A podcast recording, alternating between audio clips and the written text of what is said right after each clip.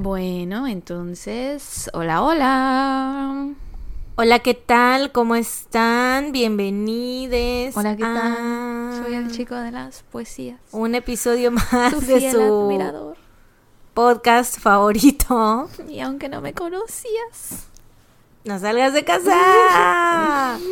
Tun, tun, tun. Hoy es noche. ¿Te acuerdas de esa rolota, güey? Qué O sea, gran rolón. ¿Puede más tu commitment conseguir cantando a decir el tun, tun, tun conmigo? Sí, Pinche vieja, güey. definitivamente. No sé si, si no lo notaste. Estaba yo muy comprometida. Porque me desbloqueé un recuerdo a mí misma.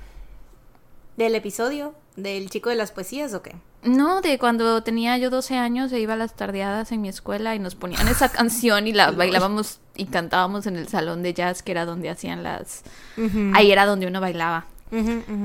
Qué horror, güey, no tendríamos por qué estar escuchando una canción que se llamaba Noche de Sexo. Pero está muy chida la rola. Sí, ¿eh? tampoco la juventud de hoy en día tendría que estar escuchando martillazo en el ano. Esa sí And yo no la conozco. Pero sé que el vato está cancelado, fíjate. Sí, sí, sí, pues debería. Me enteré el otro día. Este, pero así pasa, así sucede con las canciones vulgares, ahí sí. Hay muchas muy vulgares. Unas más que otras. Sí, güey. Y en inglés también las hay, güey. O sea, la gente del otro lado también es, experimenta eso con... La vulgaridad no conoce nacionalidades. Así es, no conoce límites. The limit does not exist. La vulgaridad es un arte que existe desde el inicio de la humanidad. Sí, güey, estoy segura que cuando se inventó el arte, este, ¿cómo se llaman? Las pinturas... ¿Los jeroglíficos? No, las pinturas, ¿Pinturas rupestres? Rupestres, güey. La gente ya estaba haciendo dick pics ahí. Ya estaban poniendo penes así. Sí, penes, chichis. Muy Vaginas seguro. no, porque nunca nadie dibuja vaginas. Bueno, vulvas. Casi nadie dibuja vulvas. Pues es que. Hay que cambiar eso. Empecemos a grafitear vulvas por toda la ciudad. Cuando vean una vulva gra- grafiteada en un lugar, sabrán que fuimos nosotros. Pero bueno, ya. Vagina Perdón. 1 y vagina 2. Es verdad, es nuestra marca este año. Todo siempre nos lleva de vuelta a ese camino. Tienes toda la razón. Nuestra marca este año, güey.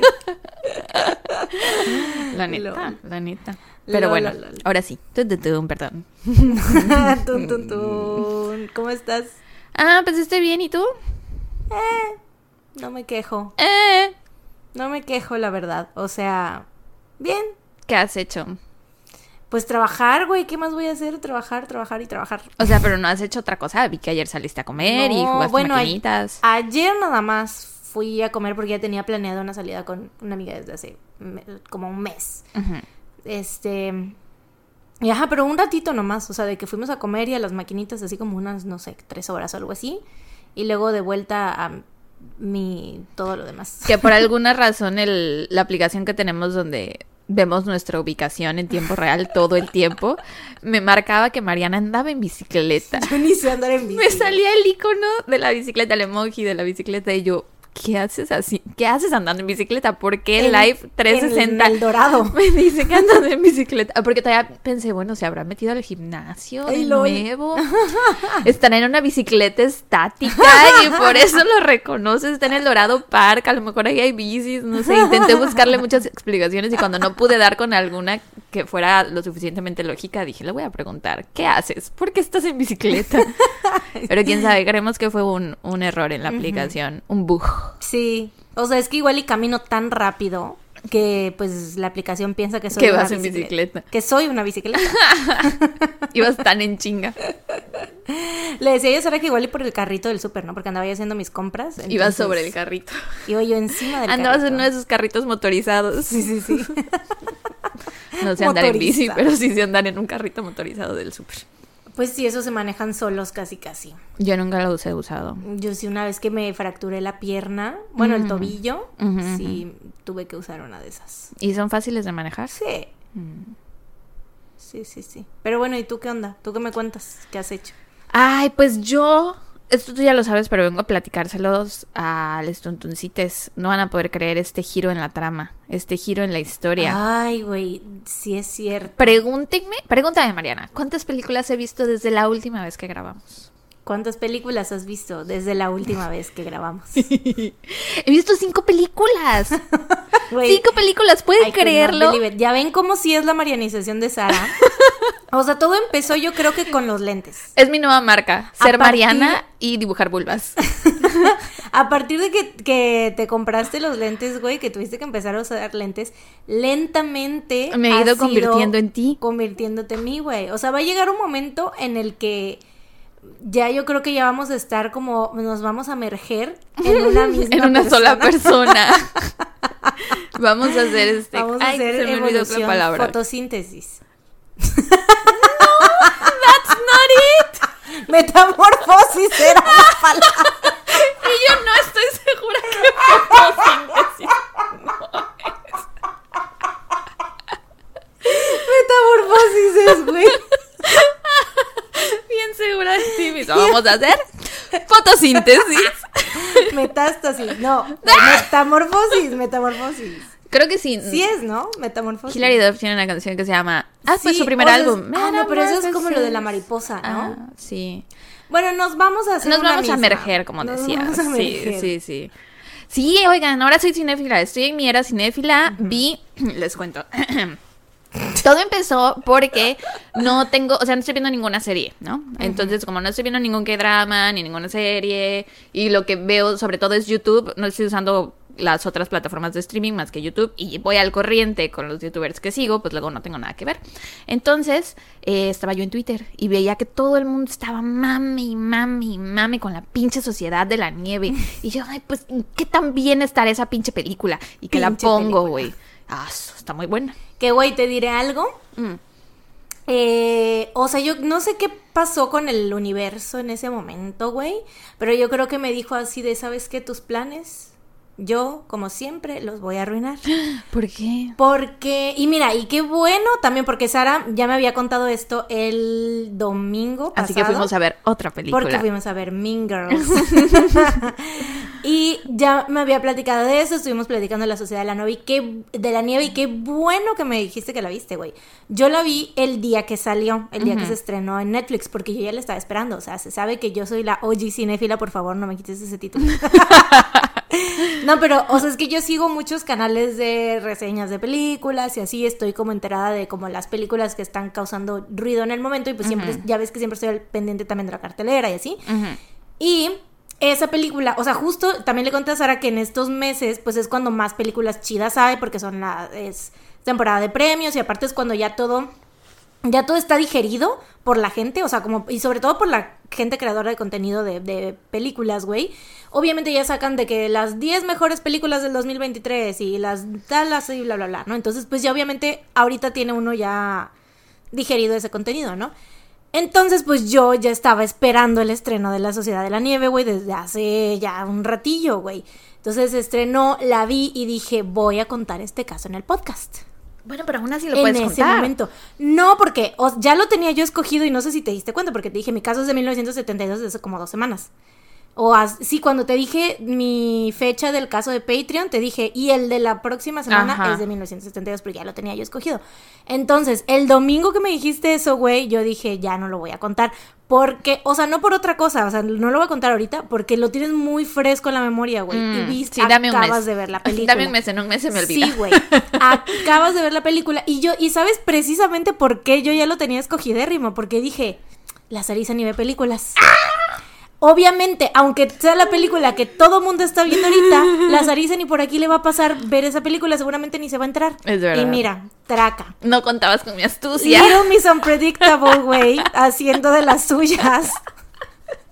Literalmente, güey. O sea, fue como de. eh, neta, ese, ese es el plot twist que yo jamás vi venir, güey. Eh, Pero, o sea, no sabemos cuánto va a durar. Igual si se termina Sí, no, no, la no. siguiente semana. No, pero, o sea, justo tenía que ser en este momento, en esta semana que yo había decidido hacer eso de que contar ese caso. de esa película, güey. De esa película, porque aparte ese día me dijiste que estuviste viendo también cosas. Yo le estaba diciendo a Sara así de que, bueno, dije, igual y no sabe, o sea, nada más vio la película y ya. Y yo queriéndole decir, sí, supiste que bla, bla, bla. Y la Sara, sí, y también que no sé qué y que no sé qué. O sea, que estuviste investigando por tu cuenta, güey. Obviamente yo ahí en ese momento dije, ni de pedo lo voy a contar porque, güey, para que tú, o sea, tú sabes, el chiste del el podcast es que pues obviamente estemos contando cosas que La otra no sabe. la otra, entre comillas, no sepa o que a lo mejor conozca por encimita, pero pues, güey, si es así, literal, de que casi casi investigaste el caso conmigo, güey, pues ya para qué te Tenemos las mismas pinches fuentes. Sí, güey. Pues así que pinche chiste. Literalmente, güey. Entonces fue como de, bueno, chingo a mi madre. ya, ya se me fue. Yo que estaba súper adelantada, güey. Así de que ya tengo mi caso desde hace dos semanas. LOL, güey. Y Sí, cuando me dijiste el año, yo no había visto la película, ¿verdad? Porque fue antes de que No. grabáramos el de Patreon y yo te dije que vi La Sociedad de la Nieve el domingo, la vi el después. vier- creo que la vi el día después de grabar, Mm, me acuerdo. sí, sí, sí, Sí. O sea, un día antes de que fuimos al cine. Ujú. O sea, apenas hace No. menos de una semana. An- un, dos días antes, porque un día antes vi Saltburn, la mitad. Ah, bueno, el acuérdate. viernes. Ajá, la vi el viernes después de que termináramos de grabar. Qué chistoso, güey. Perdóname por arruinar tus planes. y tú, totalmente. Güey, a mí me dio risa, la neta. porque Supongo es que sí como estoy muy impredecible. Te digo, o sea, fue como que Te tú digo. completamente oblivious al respecto, güey. Tú como de, estoy entrando en mi era cinéfila y mira qué divertido. La primera película que vi fue La Sociedad de la Nieve y yo. Y yo sí. Porque yo estaba segurísima, güey, segurísima de yo. Y estaba súper emocionada, así que, güey, le va a encantar este caso, no sé qué. Y estaba así de que súper segura que tú ni por aquí te pasaba a ver la película, güey. Y Es Tras. culpa de Twitter. Es culpa de Twitter, de las chicas de Twitter. Porque estaban mami, mami, mami con es el. que sí está muy buena, la verdad. Sí. Y, o sea, pero mamando también mucho con el cast. O sea, ya investigando más, sabiendo cómo filmaron la película. Y bueno, vamos a hablar de eso, pero sí. Muy chida. Bueno, Sí, vi esa. Recomendamos, la verdad. Las dos. Les va a gustar mucho porque es pues un caso de true crime, ¿no? Y este... O sea, bueno, no de true crime, pero es como... Pues, Una tragedia. De una tragedia. ajá. Sobrevivientes. El tipo de historias que nosotras contamos en el podcast, precisamente, ¿no? Pero está chida porque son... O sea, porque hubo mucha gente que sobrevivió, pues. Pero a la vez, obviamente, es, pues es una tragedia, ¿no? Es muy triste porque hay mucha gente que no sobrevivió y aparte las condiciones en las que estuvieron. Si no saben de lo que les estamos hablando, es sobre un el ¿cómo se llama? Un ¿Avión? Ajá, un accidente de avión. Un avión que se estrelló en la cordillera de los Andes y era pura gente chilena, ¿no? Ajá, No, era un equipo uruguayo, que iba a Chile a jugar un partido Eso. de rugby, algo así. Eran un equipo de rugby. Ajá, el entrenador de rugby contrató este avión para este llevar a todos los del, los miembros del equipo, iban algunos familiares también y así. Este, primero se estrelló el avión y luego pues quedaron ahí varados, o sea, muchos sobrevivieron el, el pues el, el accidente, pero después se vinieron más cosas, tuvieron, este, hubo una avalancha, tuvieron también, este, otras cosas, entonces, pues sí estuvo muy fuerte, pero está como muy interesante, obviamente, todo, o sea, la manera en la que ellos pudieron sobrevivir, cómo lograron, pues, salir de ahí, porque realmente nunca los fueron a rescatar. Entonces está muy interesante, está en Netflix, véanla, recomendamos mucho. Sara le dio, porque buena. aparte ya Sara ya se hizo su cuenta de Letterboxd. Así Mariana me dijo, hazte tu cuenta de Letterboxd. En el momento que me dijo, ya soy cinéfila ahora, yo le dije, güey, tienes que tener una cuenta de Letterboxd y ahí ir calificando las películas y ver este. Y ya le puse creo que cinco estrellitas o cuatro estrellitas y media, no me acuerdo. Te pusiste cinco, cinco. Es que es muy buena, me Cinco gustó mucho. estrellas. Me gustó mucho. Bueno, vi esa, vi Saltburn, porque también todo el mundo estaba hablando de Saltburn en Ujú. Twitter y dije, ay, a ver can aquí? murder on the dance floor. Ujú. Then I the girl. Vi esa, vi Mean Girls contigo. De ahí vi Driving Mrs. Daisy con mi papá. Nunca la había Mm. visto. Muy bonita, güey. Con un final muy triste, pero muy bonita. Y vi eh, una que se llama Emboscada Final, que es sobre cómo mataron a Bonnie Clyde. O sea, el, Mm. el agente, bueno, no era un agente, sino el güey que los mató y cómo fue y bla, bla, bla. Mm. Un poco lentona, la verdad. La vi solo porque mi papá me chantajeó. Yo de papi, ya me voy a mi casa. Y él, no, quédate, vamos a verla. Mi chantaje. Y yo, papá, pero le falta una hora y media. Y él, no, pero, o sea, es que está muy buena, te lo juro. Y yo, "Ah, está Y bien". no. O sea, sí está buena, pero su, no hay, o sea, no sé. Eh, casi no me gusta. Tienes que mejorar tus reseñas. Ya que estás entrando en este Voy a mundo, escribir tienes, eso. Tienes que elaborar. Es que, mm, ah, Sí, las reseñas de las Arisa. Es que, mm, no sé. mm, mm, eh. y de puros emojis. y al Pues final no me gustó tanto. Pero, sí. Oye, ¿y no has visto Bottoms? No, la tengo en mi lista, pero no la he Mm. visto. Quiero platicar contigo de Bottoms porque no sé. Una amiga me dijo, yo ya la vi. Y la neta es que no, no, no sé, o sea, no me gustó tanto por el tipo de humor. O sea, como que la temática y la historia se me hizo buena y las actuaciones también están chidas. Pero como que el tipo de humor no es mi. No, no. Y me dijo una amiga, que es la, la otra, la cinéfila, mi amiga. Leti. Saludos, que ella, porque nos escucha. Ah, sí, saludos, porque. Aguas, eh, te voy a quitar tu lugar, amiga. Voy a ser la nueva amiga cinéfila de Mariana. Cuando diga mi amiga cinéfila va a ser Sara, mi amiga la cinéfila. Güey, la Leti You es como de I like to see you try. Porque, güey, Leti es atacadérrima, güey. Sí, sí, vi sus, sus, Neta. sus- Sus reviews. reviews. Sí, es, es de que ella mínimo una película al día ve, un artículo escribe ahí Sí, en sí, sí. Letterboxd, muy chido. Sí, sí, sí. Este, ajá, y entonces ella me dijo que si me gusta, porque estábamos platicando de Barbie, ¿no? Que a ella sí le había gustado, yo le estaba diciendo que no, y le estaba diciendo el por qué, o sea, de que casi no me gusta lo que hace Greta Gerwig y bla, bla, bla, ¿no? Y me dice, si ves Bottoms y te gusta, no va a tener sentido que no te, que no te haya gustado Barbie. Y yo de... Ah, Y entonces la vi y sí, no, como que no me gustó. Yo dije, ¿será porque es más o menos como Barbie en el tipo de humor, tal vez? ah. Entonces yo creo que igual y por eso no me gustó. Pero la historia sí me gustó. Ah, Pero así como tal yo no la recomendaría. ah. No, Entonces pues no sé. necesito, necesito que la veas para saber tu opinión. Pero bueno, Me intriga porque te digo que en Twitter también. O sea, las tres películas que he visto que la gente ha estado mami, mami, mami son La Sociedad de la Nieve, Saltburn y eh, Bottoms. Que por lo general es gay Twitter quien anda mamando esas películas. es que Bottoms es muy gay. Es lesbiana, ¿no? Sí, es es de lésbica. lesbianas, sí. ¿Cómo se llama? Este. No es cinéfila, es otra cosa. Cuando. Sci-fic. Lesbiana. Safic. Fanfic. No, Safic. Safic. Sci-fi. No, ¿qué? no, no, Safic. Cuando son dos, cuando son historias de mujeres, es S-A-P-H-I-C, Safic. Pero ¿cómo sería No en sé es español? Ay, amiga, pues te falta actualizarte en el mundo de las lesbianas. Es, es sáfica. Tú vives rodeada de Sáfica. lesbianas, pues claro que sabes más que Creo yo. que es sáfica, ajá. No tengo idea Una es historia eso. sáfica. No tengo idea, yo tampoco. ¡Ah! Puede ser que esté equivocada. La verdad tampoco sé. Pues bueno, ¿te parece si ya empezamos? Porque ya estoy viendo los minutos y digo, eh, pues ya, ya, ¿no? Ves el reloj pasar. Ni que fuera este episodio en que tocan los saludos de Patreon. Bueno, pues dicho lo cual, me da gusto que hayamos dado esta introducción, porque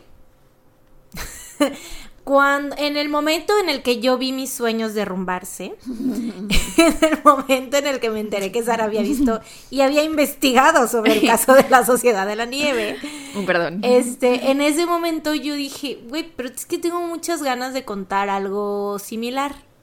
Y dije, pues güey, voy a hacer el caso del incidente del paso de Atlov. Ah, muy que bien. quien lo tengo en mi lista desde que empezamos el podcast, creo que incluso ya lo había mencionado y creo que sí había dicho así de que está en mi lista, algún día lo haré y no sé Ujú, qué. ujú. Y pues today is the day. Hoy llegó el día. Dije, pues ya, Hoy es el día. hoy es el día. Pasoleado. La tan- el tanque está limpio. La tanqueseada. tanque- La tanquedad. El tanque está limpio. Sí.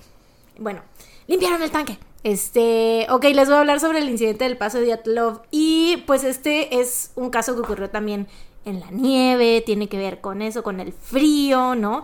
Y creo que, o sea, aunque no hubiéramos hablado, aunque no hubieras, hubiéramos dado esta introducción, yo de todos modos la iba a meter, porque, este, hay, o sea, tengo como ciertos, obviamente hay similitudes y hay cosas que puedes como, pues que se pueden comparar, ¿no? Al respecto de en cuanto que fueron incidentes en la nieve, ¿no? Pues bueno, en enero de 1959, un excursionista de 23 años llamado Igor Alexeyevich Dyatlov lideró, bueno, en inglés es Dyatlov, y creo que según también en ruso se pronuncia así Dyatlov, pero pues vamos a decirle Dyatlov, ¿no? Porque es como en, el equivalente en español. Eh, él lideró un viaje para llegar a la cima de Otorten, que es una montaña en los Urales al norte de la Rusia soviética. Igor invitó a un grupo de ocho experimentados excursionistas, muchos de ellos del Ural Polytechnical Institute, quienes se habían hecho muy amigos. Eran como una bolita de gente que les gustaba lo mismo, hacer como deportes y Extremos, expediciones ¿no? en la nieve y así. Bueno, no ¿sí se consideraría extremo? Pues es que es peligroso, entonces yo creo que sí.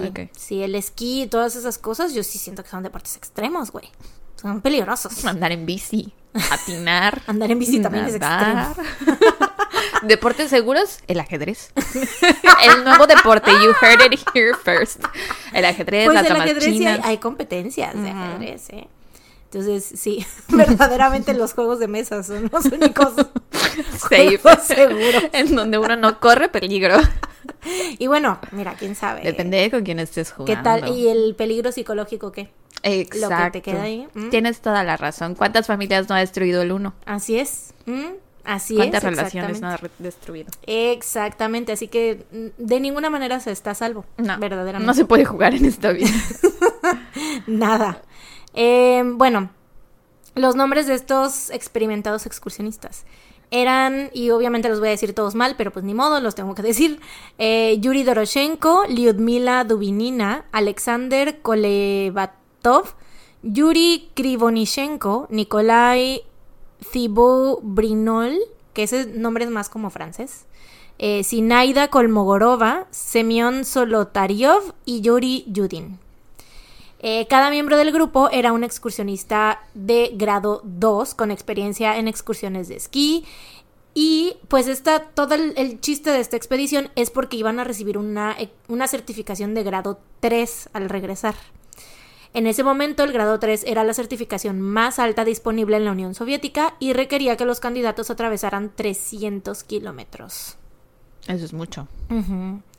La ruta fue diseñada por el grupo de Diatlov y fue aprobada por Chayanne. LOL. No es cierto. Obvio no. Bueno, igual y sí, Qué aprobado. burra, eh. Aprobado por Chayanne. Eh, no, fue aprobada por la Comisión de Rutas de la ciudad de Sverdlovsk. Según Sinaida Kolmogorova, que es una de las que fueron en la expedición, eh, que ella es la que había escrito la mayoría de las entradas del diario del grupo. El viaje comenzó muy bien, se encontraron a otro grupo de excursionistas y hay fotos de todos ellos muy felices posando en las montañas nevadas. El grupo llegó en tren a Ivdel en las primeras horas de la mañana del 25 de enero de 1959. Luego tomaron un camión hasta Vishay, que es un pueblo Mañana es nuestro aniversario. Me acaba Ay, de caer el 20 porque espantaste, dijiste 25 de enero y dije ¿qué día es hoy? Hoy es 19 de enero. Mañana es nuestro aniversario. Mañana, sí es cierto. Bueno, cuando ustedes nos estén escuchando ya, Ya habrá pasó, pasado. pero este es el episodio donde nos tienen que felicitar. Sí, díganos en los comentarios ¡Feliz aniversario! Sí, sí es cierto. Feliz aniversario. Las dos levantamos la mano y hicimos un corazoncito, coreano. Bueno, perdón, pero sigue. Sí, que justo en mis recuerdos me salió que la Sarisa compartió La unas conversación. capturas. Sí, güey, de cuando estábamos haciendo el logo y no sé qué, y que fue como de que, ay, ahí se va el primer logo, así que, ay, ya, y yo así de que, güey, ya me armé una madre en cinco minutos, ¿no? Ujú. Y la Sarisa así de, sí, bueno, sí está chido, ya luego este, vemos y lo cambiamos y bla, bla, bla. Y, güey, comparte eh, las capturas de pantalla en aquel entonces, hace cuatro años, ¿no? Y le pone... Lo voy a publicar aquí en mi Facebook para que nos salgan recuerdos a ver si esta chingadera pega. Y miren, sí pegó. Sí, pegó la chingadera, güey. Nuestro bebé ya tiene cuatro años. Qué Cuatro barbaridad. añitos, güey, es un toddler Iris. el podcast. Pero bueno, 25 de enero. la cosa es que, ajá, en las primeras horas de la mañana del 25 de enero, eh, llegaron a... ¿Qué? ¿A dónde? Ajá, llegaron en tren a Ivdel, ¿no? Luego tomaron un camión hasta Vishay, un pueblo que es el último asentamiento habitado en esa región. Al día siguiente, los excursionistas hicieron un viaje de tres horas en la parte trasera de un camión desde Vishal hasta un sitio maderero del distrito 41. Fue en ese momento que Yuri Yudin empezó a sentir un dolor en la ciática. Yuri Yudin es la que ya llevaba el No. diario. Es que dos Yuri, ¿no? Nada que ver, güey. Hay como tres Yuris. Ah, Eh, bueno, cuatro si cuentas a Yuri, la de Veracruz, ¿no? Que siempre está presente. no, sí, hay como, como cuatro, este es un, como tres, creo. Este es uno de los Yuris. La del diario no es Yuri. ah, La del diario se llama Sinaida Kolmogorova. ok. Bueno, este Yuri Yudin siente un dolor en la asiática y dice, ¿saben qué? Mejor no voy. Aquí me quedo. Que es, Se es- salvó. Eres tú, güey, siento. O sea, eh, güey, una de mis fuentes que fue la, la primerita vez que yo escuché este caso fue en My Favorite Murder. Y, güey, el episodio se llama The You and Me of This Group. Ah, y se lol. llama así porque justo en este momento, güey, Karen y Georgia dicen así como de que, güey, este hombre es el tú y yo de este grupo, ¿no? Sí. Y yo siento que es así como de que Sarisa, ¿no? Yo no, porque yo siento que. yo sí, yo sí iría, ¿no? O sea, o no sé. Pero El tú, que- pero no yo el de tú, este pero no grupo. yo. De este grupo. I could never. Pero tú, como de, ay, ¿saben qué? Oh, siempre, ¿saben qué? Y si mejor no voy. Ya lo pensé bien. Los voy a retrasar. Oye, es que como me La duele. No traje mi pomada. Mi lonol se me quedó en la Lonol. No, no puedo Sí, ir. No me acuerdo si desconecté la plancha. me Sí tengo serías, güey, sí claro que sería. Totalmente, güey. No hubiera yo llegado ni a ese camioncito. Sí, no, no, no. Y pues bueno, en este caso, God bless el dolor de ciática, la neta, sí, güey, le salvó la vida. Literalmente le salvó la vida a ese hombre, güey. Eh, los diarios y las cámaras encontradas en el último campamento permitieron seguir la ruta del grupo hasta el día anterior del incidente. El 31 de enero el grupo llegó al borde de una zona montañosa y comenzó a prepararse para escalar. Almacenaron los excedentes de comida y el equipo que usarían para el viaje de regreso en un valle boscoso. Al día siguiente, el grupo continuó su viaje a pie subiendo la montaña. Según las entradas del diario del primero de febrero, los excursionistas salieron tarde ese día y el camino que habían elegido era notablemente difícil, incluso para ellos. Este camino para llegar a Otorten no tenía nombre en aquel entonces, pero hoy en día es conocido como el Paso Diatlov. Que por si no lo han notado, si no han unido los puntos, Diatlov es el apellido del que era el líder del grupo y entonces por eso se llama así, ¿no? Que bueno, uno dijera, hasta este momento tú dirías, bueno, se llama así porque pues fue una gran expedición. Ajá, en honor a él, ¿no? Así como tenemos muchas calles que se llaman de Zapata, Juárez. Miguel Hidalgo. Sí. Pero en este caso obviamente pues es porque ocurrió algo Sí, turbio. para recordar la tragedia. Así es. Qué fuerte. Qué fuerte. Tanaka. No, ya. ¿Qué? en chiquito. Ay, no. Bueno, el grupo avanzó por este camino durante unos 4 kilómetros hacia la base de la montaña, pero fueron golpeados por tormentas de nieve. Y la disminución de la visibilidad hizo que perdieran el sentido de la orientación, avanzando hacia el oeste en lugar de avanzar hacia Otorten. Y terminaron en la ladera de una montaña a la que los locales indígenas conocen como Kolat Siakl, que significa montaña de la muerte. Uy. Siento que ellos saben Muy cosas, apropiado, güey. güey. Foreshadowing, güey. O sea, siento que ellos saben cosas, de verdad. O sea, no sé. No sé, como que uno de ellos, yo siento que el que le puso el nombre vio el futuro. O eh, tal vez ya habían pasado muchos accidentes ahí, quién sabe. Pues no se sabe. O sea, eso no hay registro de que hayan Mm. habido otros accidentes antes Ok, de este. ok. Pero bueno, esta montaña se encontraba a unos 16 kilómetros del monte Otorten, que era hacia donde el grupo quería llegar. Para no perder la altitud que habían ganado, o a lo mejor, pues para practicar la acampada antes de ir hacia Otorten, Diatlov sugirió que pasaran la noche ahí. Antes de partir a esta expedición, Diatlov le había dicho a su club deportivo que él y su equipo les iban a enviar un telegrama tan pronto como estuvieran de regreso. Pero aquel telegrama nunca fue enviado y pues ninguno de los excursionistas fue visto con vista de nuevo. Con vida. Fue visto con vida de nuevo. Fue visto con vida Fue de nuevo. visto con vista de sí, nuevo. todos se quedaron ciegos, primero que nada. No, fue visto con vida de nuevo, sí. Eh, que de hecho, o sea, él dijo, tengo entendido que según la, expedición iba a ser como de, de 10 a 12 días. No, ajá, de 10 días, ¿no? Pero Diatlov le dijo a sus conocidos que él estimaba que iban a ser un poquito más, ¿no? Pero y obviamente cuando pasaron los días, güey, llega el 20 de febrero, o sea, esto ya obviamente ya tenía más de 12 días, ¿no? Eh, todavía no había comunicación por parte del grupo, entonces se organizó un grupo de búsqueda, más que nada porque las familias y los amigos estaban así como de, oigan, ya no hemos recibido noticias de ellos, vayan a buscarlos, ¿no? Eh, los equipos de rescate que atravesaron el paso Diatlov encontraron el campamento, pero no habían excursionistas a la vista. Por lo que se enviaron investigadores militares y policiales para tratar de averiguar qué les había ocurrido. Con todo y helicópteros y aviones y toda la faramaya, ¿no? Eh, cuando llegaron a la montaña, los investigadores sabían que no iban a haber buenas noticias. Aunque el grupo estaba formado por excur- excursionistas experimentados, la ruta que habían elegido, como te decía, era difícil y los accidentes en este tipo de senderos de montaña representaban un peligro real. Y güey, yo desde que vi la Sociedad de la Nieve, no sé por qué, pero un día me salió, yo creo que supongo que estuve hablando mucho de nieve en mi WhatsApp. Ah, lol. O sea, poniendo el nombre, ¿no? Entonces ya sabes que nos espían y todas las apps están conectadas y Sí. bla, bla, bla. Entonces en el TikTok, güey, que me sale un video de un chavo, o sea, estaba esquiando, ¿no? En la nieve, así. Y de rep- o haciendo snowboarding, no sé, algo así. Ajá, con una... No, no, no, eran esquís, porque eran los que son de dos. Ajá. Eran los que son de dos. Entonces iba esquiando así por la nieve, entre los árboles, bla, bla, bla. Y de repente como que se tropieza con algo y se cae. Voltea, güey, y había una tabla de snowboarding en la nieve. Y el vato así de... Y se estaba como que moviendo la tablita, güey. Y el vato así de...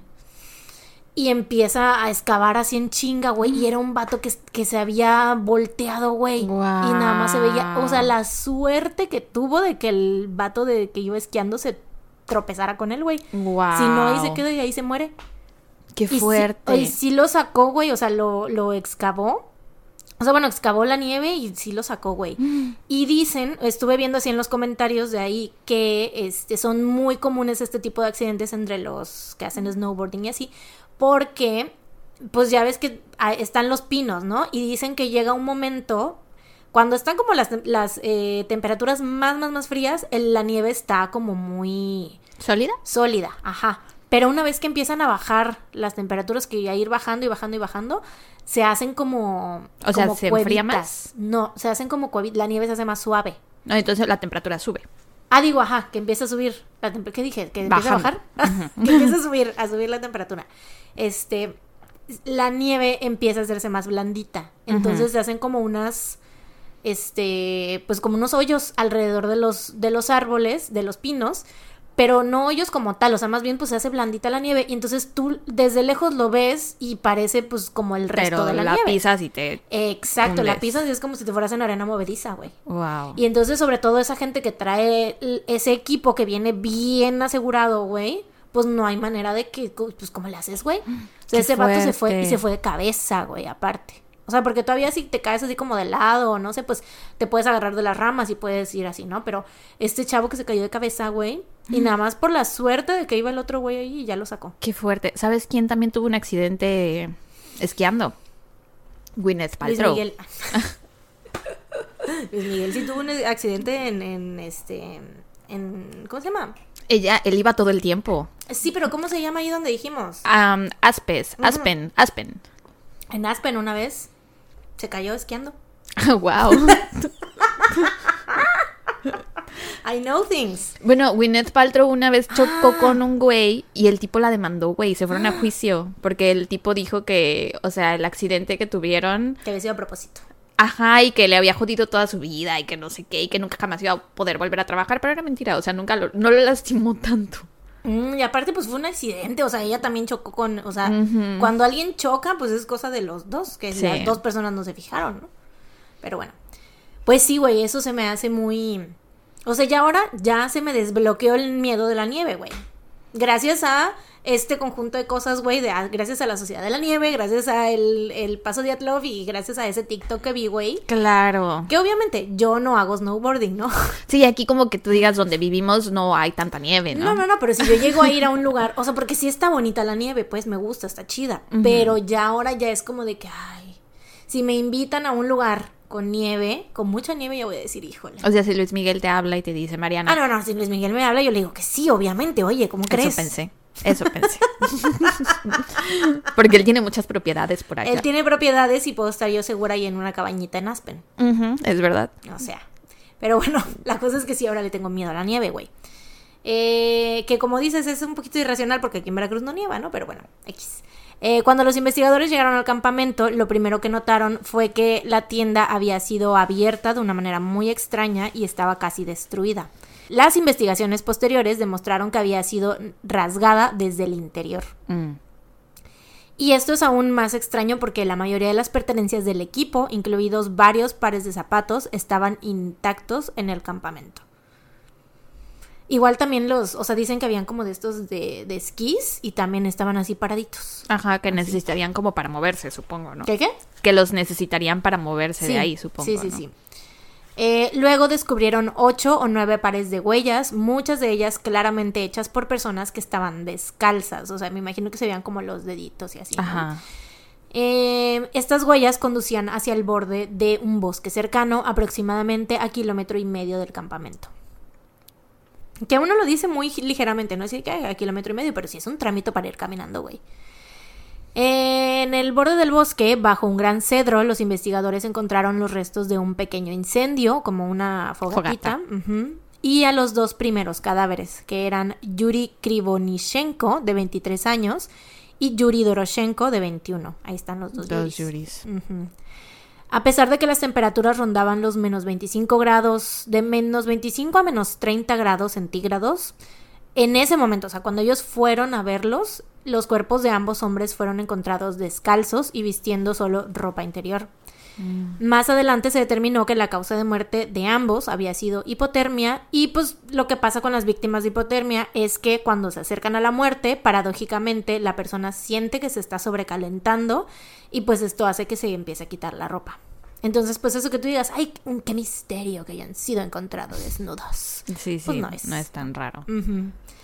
El cuerpo de Doroshenko era color marrón violeta y tenía espuma gris saliendo de su mejilla derecha y un líquido gris saliendo de su boca. Que esto sí está medio raro, pero siento yo que también, dadas las condiciones, ¿no? Es como, o sea, son como condiciones excepcionales. Entonces yo siento que pues tal vez no se habían encontrado a muchos cuerpos así, ¿no?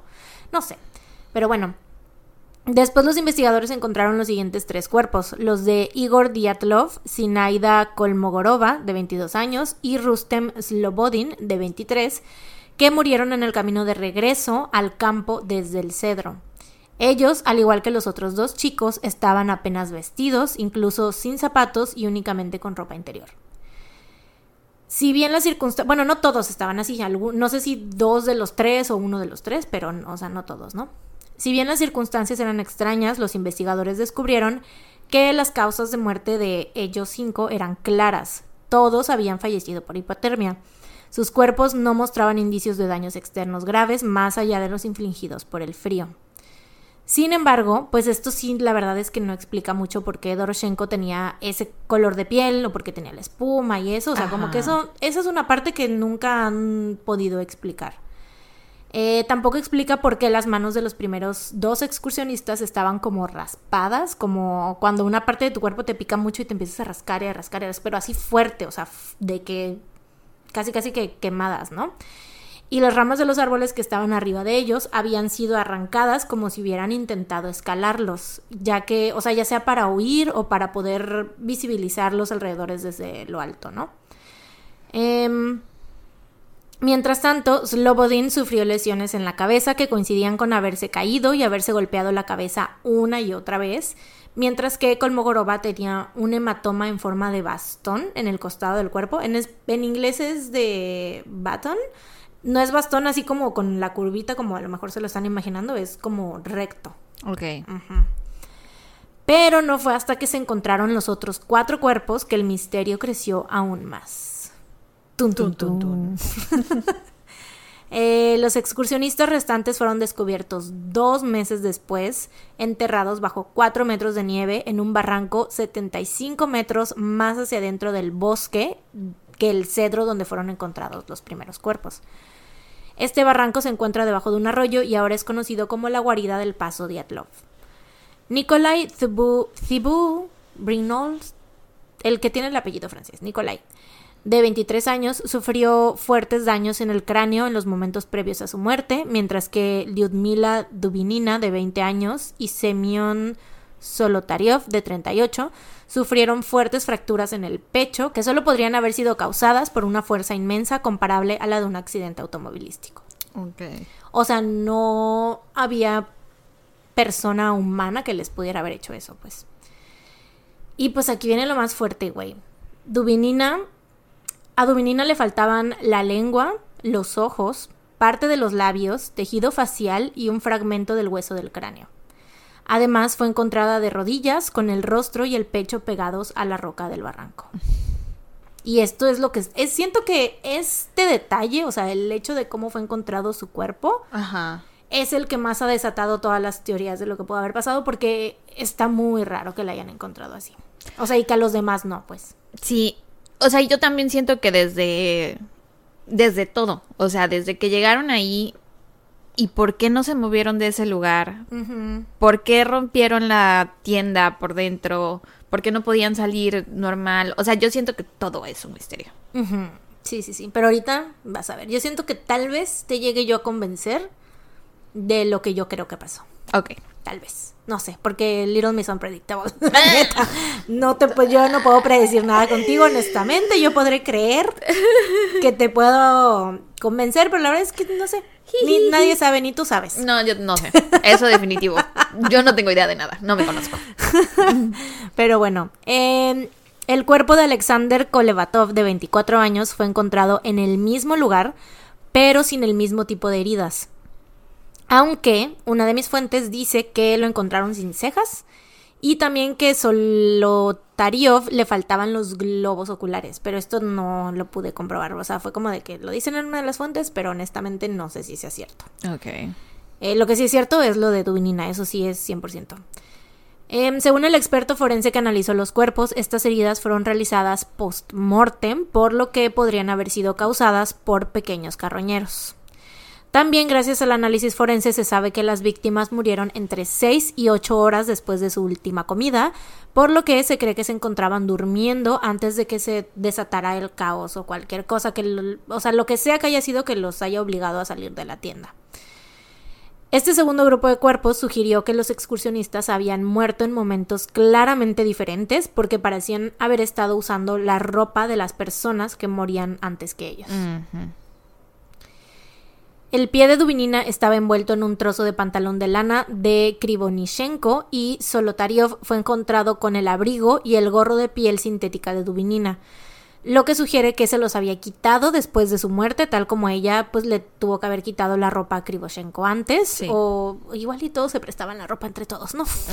no sé. No, pero sí tiene sentido que le hayan quitado la ropa. Sí, makes sense, o sea, porque claramente como que si la causa final de muerte fue la hipotermia para muchos, em, pues entonces eso quiere decir que pues si se estaba muriendo de frío, no, obviamente pues si ya veían que alguien ya se había muerto, pues es como de bueno ya, pues no la necesitas. así es. Pero bueno, otro dato bastante turbio es que la ropa tanto de Kolevatov como la de Dubinina mostraban evidencia de ser radioactiva. Mm. Pero muy poca, muy poca y sus cuerpos en sí no tenían rasgos, o sea, no tenían rastros de radioactividad. Y lo que dicen es que, bueno, mejor, ahorita me voy, porque seguramente lo noté después, ya me quiero adelantar. Ok, ok. el gobierno soviético cerró el caso rápidamente, dando causas de muerte bastante vagas y especulando, o sea, como de que murieron de hipotermia y ya, se acabó, ¿no? Y especulando que la propia incompetencia de los excursionistas pudo haber causado sus muertes o que habían sido víctimas de un desastre natural. Que obviamente lo de la incompetencia, pues no, no manches. O sea, eran excursionistas grado 2 que ya iban rumbo al grado 3, ¿no? O sea, no eran cualquier, eh, no era cualquier cosa, ¿no? Pero bueno. Mmm al principio, muchos soviéticos también sospecharon que las muertes de los excursionistas fueron el resultado de una emboscada de los miembros de la tribu local, Mansi, los que le pusieron el nombre a la montaña de la muerte. Ajá. Em, porque pues este tipo de ataque explicaría la forma en que tuvieron que huir de sus tiendas, incluso sin zapatos, y que pues los daños causados al segundo grupo de cadáveres, o sea, en, en sus cuerpos y así. Pero pues esta explicación no tiene sentido porque número uno, el pueblo Mansi es muy pacífico y aparte la evidencia de los precisamente del segundo grupo de cadáveres no apoyaba un conflicto humano violento porque el daño causado a los cuerpos, como te decía, superaba, sí, superaba el traumatismo contundente que un, un humano podría infligir a otro. Y tampoco había evidencia de más huellas en la montaña aparte de las dejadas por el grupo. Entonces, pues no, ni modo que hayan borrado ellos nada más tus huellas y dejado las de los otros, o sea, no tiene sentido, ¿no? Los investigadores entonces llegaron a la conclusión de que el grupo había sido víctima de una avalancha rápida y violenta. Tal vez el sonido de la nieve al caer los había asustado y habían salido corriendo de sus tiendas hacia el bosque. Una avalancha también había, habría sido lo suficientemente poderosa como para causar las heridas que mataron al segundo grupo de excursionistas pero la evidencia física de una avalancha simplemente no estaba ahí y los lugareños familiarizados con el terreno dijeron más tarde que un desastre natural así no habría tenido sentido en el paso de Atlov. Y aparte también si hubiera... O sea, como dices, no hubo evidencia física, ¿no? La tienda también se hubiera visto afectada, a lo mejor se hubiera movido del lugar, se hubiera desconchinflado, no sé. Pues sí estaba prácticamente destruida, esa es la cosa que, que dicen, ¿no? O sea, la cosa es que no estaba... O sea, los... los eh, rastros de la avalancha que decían era de que pues los árboles estaban de cierta manera que, o sea, no tenían como las ramas caídas ni Ah, nada de eso, o sea, sabes, estaban como, no parecía que hubiese pasado una avalancha sobre ellos. Ya. Eh, pero bueno, también está el hecho de que cuando los investigadores encontraron los cuerpos, no encontraron evidencia de que hubiera habido una avalancha reciente. No había daños en la línea de árboles, que es lo que te decía, y el grupo de búsqueda no vio ningún tipo de escombros. Además, no se habían registrado avalanchas en ese lugar antes del incidente, ni se registraron después del incidente. Un análisis del terreno y la pendiente mostró que incluso si hubiera podido haber una avalancha, su trayectoria habría, pasado por la tienda, pero la tienda se había derrumbado hacia un lado y no en dirección horizontal. O sea, sí estaba destruida la tienda y sí parecía que le había pasado algo, ¿no? O sea, que alguien la había tirado o que, o sea, que había sufrido daño. Pero lo que entendí es que por cómo estaba, por la dirección a la que estaba caída, pues Ajá, no... si la nieve venía de acá, la tienda tenía que estar así. Exactamente, si la nieve venía de arriba, la tienda tendría que haber estado así tirada hacia enfrente, por ejemplo, ¿no? Ajá. y estaba tirada hacia un lado. Pero bueno. Eh, además, los patrones de las huellas que se alejaban de la tienda eran consistentes con personas que caminaban a un ritmo normal, no corriendo como se esperaría de alguien que está huyendo de una avalancha, ¿no? Pero, pues ahí te va el contraataque. Una revisión de las pruebas de la investigación de 1959, completada entre el 2015 y el 2019 por investigadores experimentados del Comité de Investigación de la Federación Rusa, afirma que las condiciones climáticas la noche de la tragedia eran particularmente desastrosas, con vientos que alcanzaban la fuerza de un huracán. Ok. Estos factores no fueron tenidos en cuenta por los investigadores de 1959, quienes aparte llegaron al lugar al lugar del incidente tres semanas después, cuando el tiempo había mejorado mucho. No sé si te acuerdas, hace rato dije que las temperaturas eran de menos 20 a menos 30, algo así. En ese dije. momento, ¿no? En ese momento, el momento en el que ellos llegaron. Pero en la noche en la que ocurrió el incidente, las temperaturas eran de menos 40, güey. O sea, eran varios, pues, más pues, 20 grados menos, güey. Eso ya es algo. Em, los hechos fueron reconstruidos por los investigadores de la siguiente manera. El primero de febrero, el grupo llega a la montaña de la muerte. Siento que lo tengo que decir como la montaña de la muerte, ¿sabes? El grupo Hazlo llega a la montaña adelante, de la favor. muerte. Creo que ya no lo vuelvo a mencionar, no sé. Ah. pero si lo vuelvo a mencionar, el grupo llega a la montaña de la muerte. Y pues levanta su tienda de campaña en una pendiente abierta. Al excavar un sitio para la tienda de campaña, pues debilitaron la base de nieve que estaba abajo de ella, ¿no? Durante la noche, el campo de nieve encima de la tienda comienza a deslizarse lentamente hacia abajo, empujando gradualmente la tela de la tienda, comenzando desde la entrada. El grupo se despierta por el ruido, los movimientos, ven que les está entrando la nieve y pues empiezan a paniquear, ¿no? O sea, porque dicen esto, ¿cómo, por qué nos está entrando la nieve desde este, a la tienda, ¿no? Entonces empiezan a evacuar y solo algunos pueden ponerse ropa algo abrigada, o sea, para ellos es como de que rápido porque igual y se viene una avalancha, o sea, por eso dicen que fue más, o sea, no tanto de que corrieran porque ya estaba ahí la avalancha, sino porque creían que ya pronto iba a llegar una avalancha y entonces fue como de vámonos lo más rápido posible, ¿no? Ok. Em, algunos no alcanzan a ponerse ropa lo suficientemente abrigada. Que también yo digo, güey, o sea, si esa noche había menos 40, ¿qué Sí, tanto? seguramente durmieron abrigados. No creo que hayan dormido en ropa interior. Y pues es que eso es lo que para mí está un poco más raro, porque, o sea, sea cual sea la razón por la que tuvieron que salir de la tienda, yo digo, ¿por qué estaban durmiendo? Sí, sin tendrían que ropa? traer ropa. Ajá. O igual y no sé, igual y como ellos estaban más acostumbrados al frío, tal Tenían vez. calefacción. O igual en la tienda, ajá, pues igual en la tienda estaba calentita, pero yo digo, porque varias de mis fuentes dicen esto, ¿no? De que la o sea, como que pintan a la tienda como que la tienda de campaña como el lugar más seguro para ellos y calentito y así. Pero yo digo, bueno, Era ¿qué una tanto? tienda como la de Harry Potter y el cáliz de fuego. Claro. Cuando van al- a, ver este el- la final de Güey, por Quidditch, supuesto. que adentro es como una casa Un hotel. normal, ajá, Sí, pero por fuera solo una tienda. Claro, sí es cierto, güey. Es que esto lo estoy viendo yo desde la perspectiva mogul. Ajá, no estás pensando con mente de no bruja. estoy pensando con mente de bruja, güey. Tienes toda la razón. Mal ahí. Pero sí, güey, o sea, yo digo, porque hacen, dicen tantas maravillas de la tienda que no han visto las tiendas de campaña como son. O sea, y más en 1959. O sea, no creo que fuera la tienda tan lo suficientemente como poderosa como para poderlos super calentar, ¿sabes? Como para Sí. que estuvieran nada más así en pijamita. Sí, yo también creo que tendrían que haber traído, traído muchas capas de ropa encima. Sí, o sea, no sé por qué se las quitaron, pero bueno. Eh, con la entrada bloqueada, pues entonces el grupo escapa a través del agujero que hacen, ¿no? En la tela de la tienda y descienden por la pendiente para encontrar un lugar, entre comillas, seguro en los límites del bosque. Debido a que algunos no tienen abrigo suficiente y el- pues el grupo se divide para que unos vayan al campamento. O sea, como que estuvieron ahí un rato, ¿no? Vieron que no hubo avalancha o que whatever. Y entonces dicen, bueno, pues no tenemos ropa. mm, Algunos de nosotros tenemos que ir De regreso. al campamento por más ropa, ¿no? Entonces, pues fueron. Y tiene sentido, porque a los que encontraron caminando de regreso al campamento, que fueron los tres cuerpos que encontraron después, eh, están como un poquito más vestidos que los que encontraron abajo del cedro. Ajá. Entonces, pues sí. Eh, según los investigadores de la ICRF, los factores que contribuyeron a la tragedia fueron el clima, el clima extremadamente malo y la falta, bueno, extremadamente frío, y la falta de experiencia del líder del grupo en estas condiciones en específico. O sea, no, no que tuviera falta el de experiencia en general como excursionista, sino en estas condiciones, ¿no? Eh, después del deslizamiento de nieve, otro error del grupo fue dividirse en lugar de construir un campamento temporal en el bosque e intentar sobrevivir durante la noche. Que ahí es lo que... Esto me hizo pensar un chingo en la sociedad de la nieve, güey, porque... O sea, digamos que en los dos casos pasaron más o menos las mismas cosas, ¿no? Lo de la avalancha, una cuestión de que quedaron enterrados en la nieve y así. Y, o sea, creo que ellos...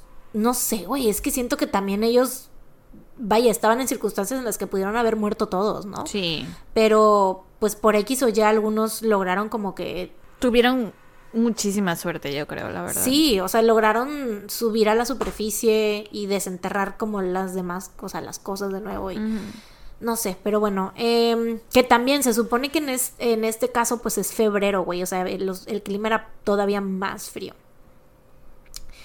Em, pues sí, la negligencia de los investigadores de 1959 contribuyó a que su informe creara más preguntas que respuestas y en las seis décadas posteriores al incidente se han propuesto más explicaciones alternativas por el incidente del paso de Atlov. Algunos intentaron explicar el extraño comportamiento de los excu- excursionistas simplemente como efectos de la hipotermia, o sea, decían que no que porque sí, o sea, sí murieron de hipotermia, pero algunos decían que solo eso les había pasado, que no había habido ningún otro factor, sino solo la hipotermia, güey. Pero pues obviamente, o sea, esto es- era solo por la falta de ropa, ¿no? Y decían que el pensamiento y el comportamiento irracional era como un signo temprano común de la hipotermia y que por eso se habían salido y que no sé qué y que bla, bla, bla. Pero, eh, pues es que no hicieron cosas irracionales porque sí, sí hicieron la, la fogata y todo eso, ¿no? Entonces como que sí trataron de encontrar. Y si escalaron los árboles, pues obviamente a lo mejor fue, te digo, para ver desde arriba y así. O sea, no fue como que estuvieran haciendo cosas sin sentido, ¿no? Pero bueno. Eh, Oye, pero lo de la ropa no se puede explicar ya con que, pues conforme se iban muriendo, les quitaban la ropa para vestirse los que iban sobreviviendo. Pero era muy poquita ropa en general. O sea, Mm. había, sí hubieron varios que salieron con, con poca ropa, pues. Mm. Pero también es lo que te digo, yo con poca ropa no sé a qué se refieran, güey. No sé si es, o sea, porque nada más traían una playera, un suéter y una chamarra. No sé. O sea, yo creo que tal vez, o sea, Ahí que a me lo dices mejor poca ropa, yo me los imagino en calzones. en pijama delgadita. O sea, una yo no- camiseta del PRI. Porque mira, en las fotos que salen donde están posando en las montañas y todo, salen abrigados, güey. O sea, sí salen con su chamarrita y así. Entonces yo así me los imagino, o sea, así me los imagino que estaban, solo que pues no era suficiente abrigo para el, al El grado que había, ¿no? Sí, para el grado en el que bajó la el aire, sobre todo. Sí, sí, sí, o sea, yo creo que sí estaban bien abrigados, pero no lo suficiente, pues. O sea, y ya el hecho de que cómo se encontraron los cuerpos, pues sí fue porque ya se fueron quitando la ropa, ¿no? Pero bueno, em, ¿qué estaba yo diciendo? ¿De qué me quedé? Am, estabas diciendo que... no Ah, bueno, en esta teoría de la hipotermia explican que el segundo, o sea, que los traumas en el cuerpo de los Ah, que claro, fueron lo del coche. Ajá, hasta el final, explican que había sido pues que se cayeron al barranco, ¿no? Y que por eso ya pasó así, ¿no? Que por la hipotermia los hizo actuar como que raro y que se cayeron por el barranco, ¿no? Pero pues obviamente la hipotermia no explica por qué abandonaron desesperadamente sus tiendas, ¿no? Para irse al exterior que estaba todavía más frío. O sea, lo lógico es que se hubieran quedado entonces adentro. O sea, si les empezó a dar mucho frío, así desde un principio, ¿no? O sea, es como de que, pues bueno, te quedas en la tienda, ¿no? Y Ajá, pero dicen que es un signo temprano de, de la hipotermia hacer decisiones, tomar decisiones irracionales. Pero te digo, si entonces, si ya ahí en ese punto estaban lo suficientemente irracionales para salirse del campamento, entonces ¿por qué hicieron la fogata después en el cedro? O sea, no, no tiene sentido. Pero bueno, eh... ujú, ujú, ujú, ujú.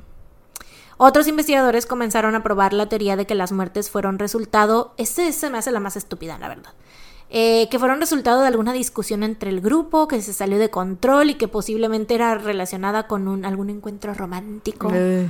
¿no? Porque habían antecedentes de noviazgo entre varios de los integrantes, porque habían pues dos mujeres y siete hombres en el, en el grupo, ¿no? Em, y pues según que esto explicaba del por qué habían sido encontrados sin ropa. Qué pendejada. ¿Verdad? la explicación más pendeja que hay, pero bueno. Claro. Em, Un grupo de excursionistas experimentados aparece muerto en la nieve y se debe a que habían dos viejas para siete vatos. Obviamente se pelearon, no habían suficientes viejas. Qué pendejada. trae- había, era un hexágono, pentágono, ¿qué es? ¿Cu- ¿Cuál es? De nueve lados, de lo que sea, amoroso. de nueve lados. No, Siete, ¿no? no son, eran nueve personas. ¿No me dijiste cinco vatos y dos viejas? Siete mujeres y dos. Digo, ¿Qué? siete hombres. siete hombres y dos mujeres. Ah, ok, ok, ok, ok. Pe- Pero, ¿cómo se llama la figura que tiene nueve No sé. lados? No, nada. El de 10 sé que es decágono, creo. Y según yo, el de doce no es dodecaedro o algo así. No tengo idea. Ay, bueno, lo de nueve lados, y eso había, ¿no? Whatever. Eh, pues sí, y, o sea, esto, teoría, esta teoría de todos modos no explicaba lo de la fuerza involucrada en algunas de las muertes, ¿no? Y por esta razón, algunas personas comenzaron a afirmar que los excursionistas pudieron haber sido asesinados por un menk, que es una especie de yeti ruso.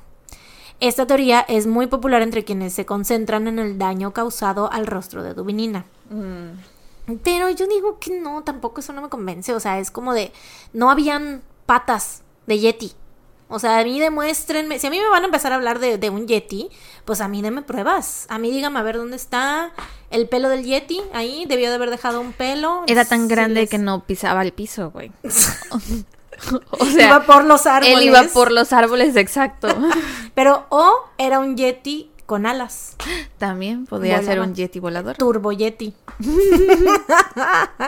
Güey, pero. ¿qué?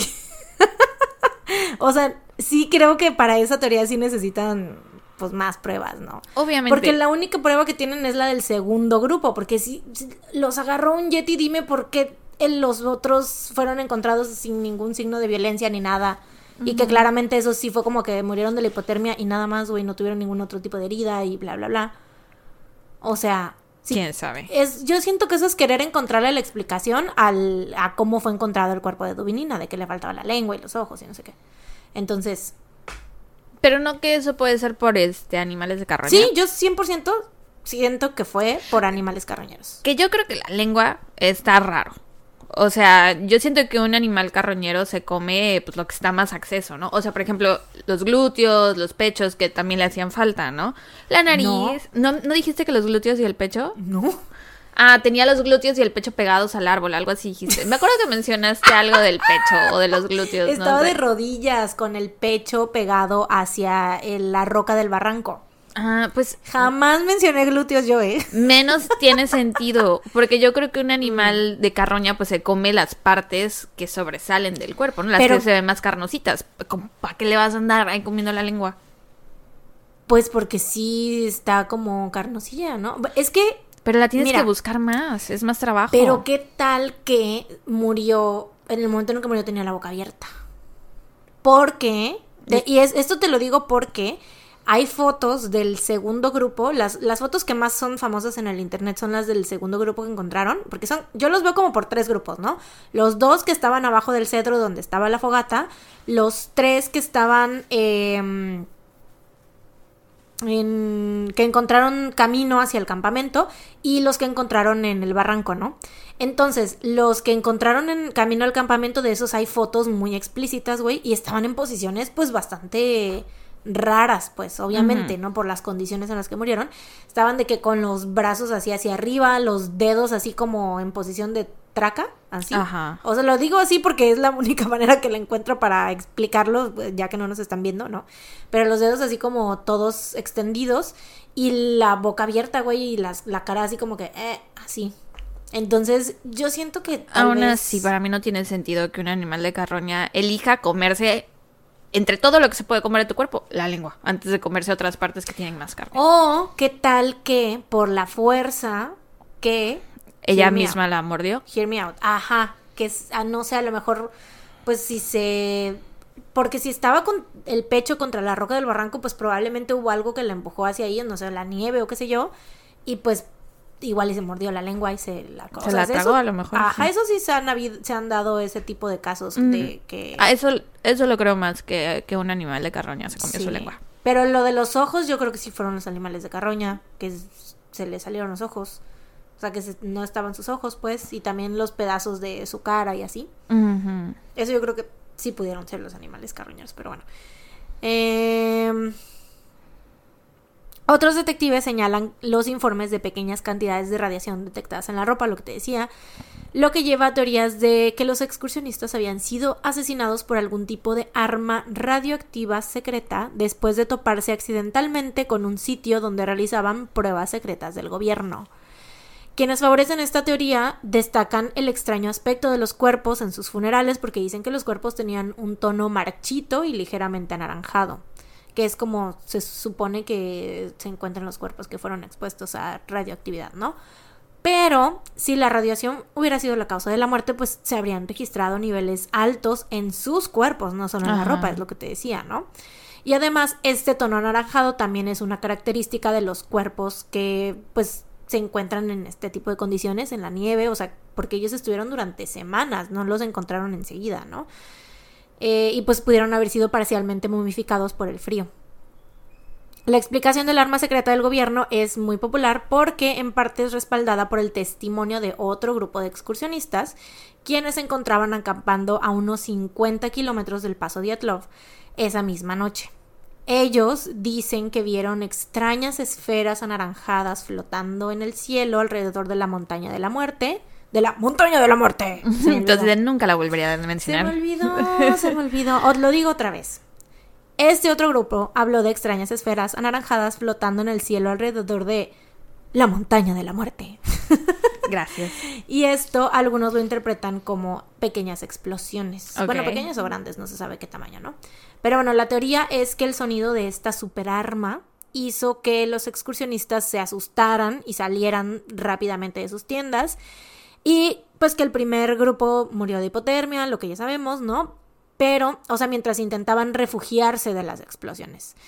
El segundo grupo al ver al primer grupo congelarse, decidió regresar a buscar sus, per- sus pertenencias, pero también fueron víctimas de la hipotermia.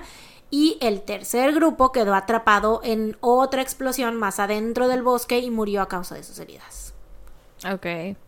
Mm, O sea, eso explicaría lo del pecho. ¿Qué pensamos?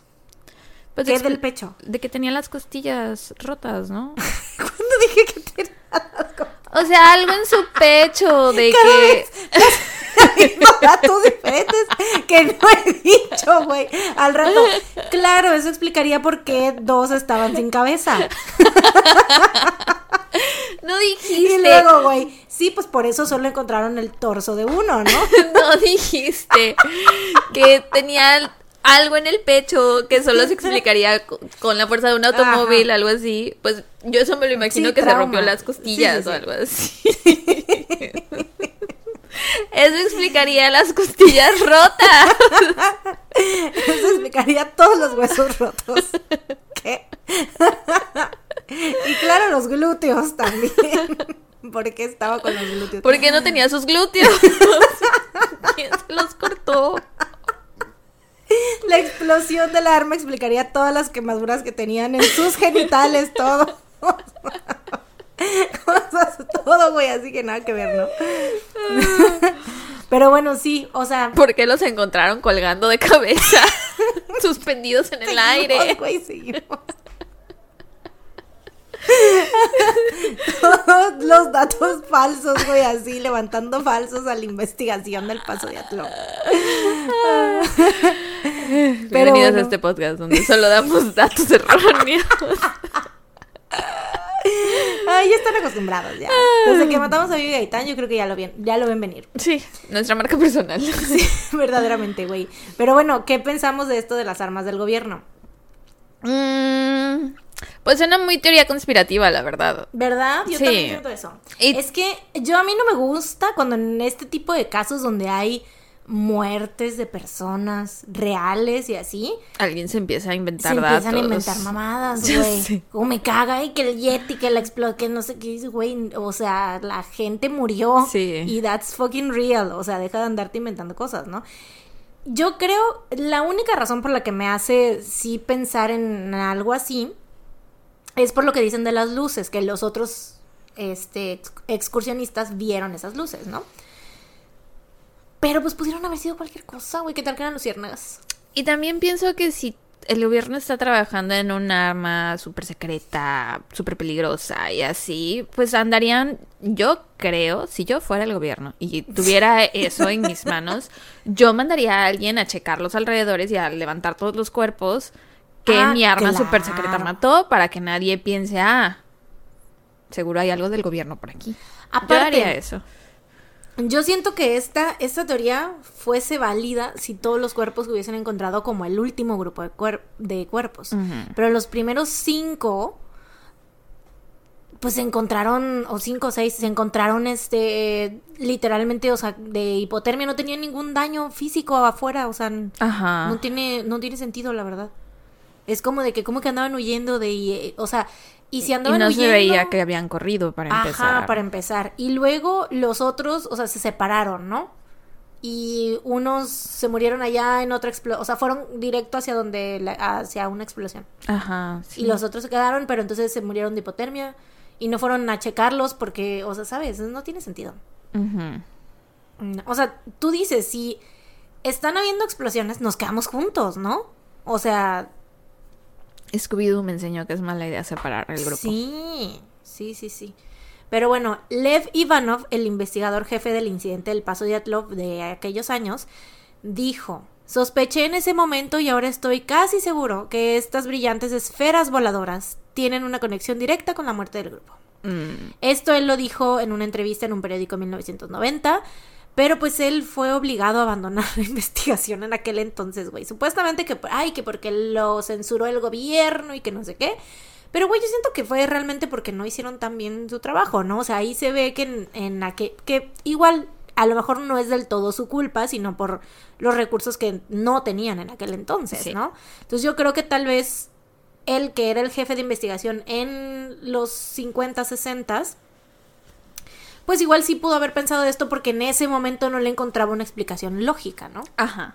No le encontraba una explicación de la ciencia y así. Pero ya cuando estás viendo las investigaciones que han realizado años después, ya dices, no, pues realmente, pues esto no tiene sentido, ¿no? Yo me hubiera ido primero por los aliens antes de Claro. decir una arma secreta. 100%. Hasta el Yeti, güey. El, Yet- el Turbo Yeti. Lo crees más. No, la neta, no. El Turbo Yeti ya es como lo de la... No sé qué es peor, si el Turbo Yeti o el... O el, o el ¿Cómo se le dice a los... Cosas de nueve lados, güey? Eneágono. Eneágono. Y, güey, aparte puse... ¿Cómo se le dice a los octágonos de nueve? Porque no me ¿Cómo se llama un triángulo de nueve lados? No me acordaba que eran polígonos, güey. Ay, no, qué chafa, güey, de veras. Bueno, el eneágono amoroso, güey. El Todos los de días, todos los días se aprende algo nuevo, ¿ya ves? Este, bueno, o el triple, triple triángulo. El triple triángulo. Ya son nueve lados ahí. El triángulo al cubo. Cada vez más matemáticas. Triángulo al cubo. Este, pues sí, se me hace todavía más ridículo eso, ¿no? Eh, otras explicaciones incluyen pruebas de drogas que provocaron un comportamiento violento entre los excursionistas y un evento climático inusual conocido como infrasonido, el cual es causado por patrones de viento que pueden provocar ataques de pánico en los humanos, porque las ondas sonoras de baja frecuencia crean una especie de terremoto dentro del cuerpo. Ah.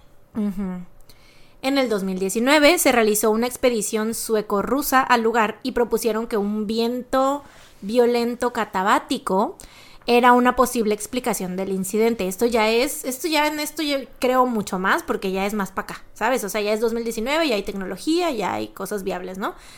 Y bueno, em, los vientos catabáticos son eventos muy raros y suelen ser extremadamente violentos. En 1978 se dio un caso en la montaña Anaris de Suecia donde ocho excursionistas murieron y uno resultó gravemente herido y se observó que la topografía de estos lugares era muy similar. No sé qué es topografía, según yo es como que las condiciones topográficas, LOL. ¿no? Me las quedó condiciones del- clarísimo. del suelo y los alrededores, es lo que yo supongo, ¿no? Bueno, las condiciones, la topografía de estos lugares era muy similar. Bueno, al final en aquel entonces las muertes de los excursionistas se atribuyeron oficialmente a una fuerza natural apremiante, o sea, un desastre natural. Y el caso se cerró, pero en el 2019 los funcionarios rusos reabrieron el caso para una nueva investigación. Sin embargo, dijeron que solo iban a considerar tres teorías. Una avalancha común, una avalancha de bloques de nieve o un huracán. Mm. Y una vez más cerraron el caso. Fue como de, Son una de estas tres cosas. lo vamos a abrir y lo volvemos a cerrar. Tras. Tras.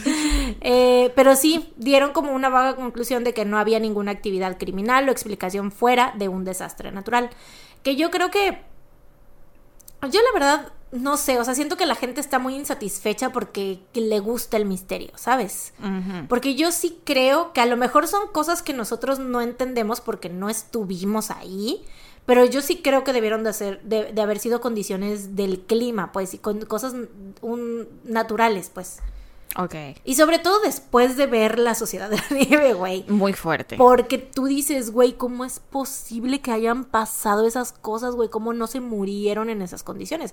Y lo que yo te decía, ya ves que a ellos les tocó una avalancha y decían que, que nunca había habido una avalancha en ese lugar en específico o algo así, o que hacía mucho que no había o algo, que, ajá, como 40 años creo, algo así, que no se registraba una avalancha en ese lugar, ¿no? Pero pues Pasa. pasa, güey. Y así como dicen esto de que no se ha registrado ninguna antes ni después, pero ¿qué? ¿hay alguien ahí todos los días checando si pasa o no una avalancha o qué? A ver, ¿qué tienen a un encargado, un delegado de O la sea, nieve? ¿Cómo le hacen? Yo no creo. ¿Cómo le hacen para saber?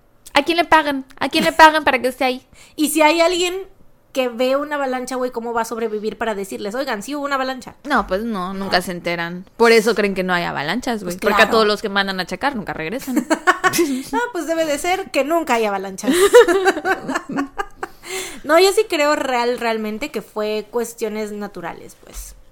Pero bueno, eh, después, en julio del 2020, los investigadores dijeron que los excursionistas murieron de hipotermia después de, una, que una avalancha los forzara a dejar su tienda. La teoría de la avalancha siguió ganando popularidad cuando dos investigadores con sede en Suiza, Alexander Pusrin, profesor de Ingeniería Geotécnica en ETH Zurich, y Johann Gaume, jefe del Laboratorio de Simulación de Nieve y Avalanchas de la École Polytechnique Fédérale de Lausanne, publicaron un estudio en la revista Communications Earth and Environment en 2021. O sea, esto fue hace dos, iba a decir Tres dos años. años hace ya, tres, amiga, güey, tres ay, No, no, no, no, hace tres años. Bueno, que ellos yo, yo les creo, no sé, si estás trabajando en un laboratorio de simulación de nieve y avalanchas, güey, pues obviamente sabes cosas, ¿no? Sabes más sobre avalanchas que cualquier investigador, ¿no? Eh, bueno, su informe afirmaba que una gran capa de nieve combinada con la pendiente del paso de Atlov podría haber creado una catástrofe única que terminó en la muerte de estas nueve personas, como un evento canónico, di. Ok. O sea, un evento único. En 2022, Pusrin y Gaume capturaron imágenes en el paso Dyatlov que ilustran aún más cómo este tipo de avalancha pudo haber sido la responsable. Y con eso muchos empezaron a creer que el incidente finalmente se había resuelto, aunque muchos otros siguen sin estar convencidos. Que es lo que te digo, yo siento que a la gente le gusta tener ese ese que ay, qué misterio. Yo sigo ¿Qué sin estar pasado? convencida.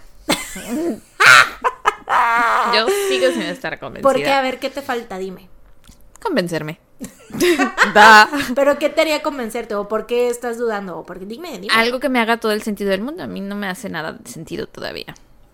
O sea, me sigue. Ni porque lo dicen los que trabajan en el laboratorio de avalanchas y nieve. Yo no los conozco. Yo no he visto sus credenciales. A mí no me consta Ay, güey. que estén diciendo la verdad. Así, güey, ninguno de los que han investigado los casos que hemos contado es resuelto. A mí no me consta. No, a mí no me consta. ¿Dónde están Aparte, sus- si a mis- mí en 1900, que fue 1960, después de... 59, ajá. Ajá, pero pues lo- después cuando le empezaron Ajá. a investigar, que dijeron que no pudo ser una avalancha porque la tienda se encontró así y no así, yo sigo agarrada de ahí. A mí eso se me hace muy de la época, porque yo siento que, mira, número uno, los, o sea, es que lo que dijeron después a mí sí me convenció de que los investigadores de aquel entonces no tomaron en cuenta el tiempo que había pasado. Ajá. Y no tomaron en cuenta que muchas cosas pudieron haberse movido del lugar. O sea, la tienda pudo haberse caído de, de este lado, pero ya cuando ellos lo encontraron igual ya estaba del otro lado por los mismos vientos que hay. O sea, imagínate, si cuando ellos, o cuando ocurrió el incidente estaban a menos 40 y habían tormentas de nieve, hubieron varias noches después de esa que seguramente también habían vientos fuertes y todo, y los vientos no siempre soplan en la misma dirección, he de decirte, así como en la vida. Bien filósofa, güey. No, pero sí, o sea, los vientos no siempre soplan en la misma dirección. Puede que, o sea, según yo, dependiendo también de la, de la hora del día y así, soplan en diferentes direcciones, ¿no? Entonces, tal vez en el momento en el que ellos vieron ya la, la tienda, o sea, eso no me consta, yo sé porque me estás juzgando con la mirada, pero yo digo, o sea, lo que a mí me, eh, lo que te estoy poniendo en la mesa Es que lo que no... es Es, que lo del viento, porque no cuando la gente va en un barco no hace esto para ver de dónde está soplando el viento. y Claro. dicen, ah, está soplando para allá, para allá está el norte. Claro, claro, claro. Pero lo que yo te digo, porque lo que tú me estás diciendo esto de la, de la tienda, de cómo estaba, ¿no crees que a lo mejor sí estaba así enfrente, pero los vientos la movieron hacia el otro lado y cuando los investigadores llegaron, la vieron, dijeron, ah, no, está hacia el lado. No pudo haber sido una avalancha porque no está hacia acá.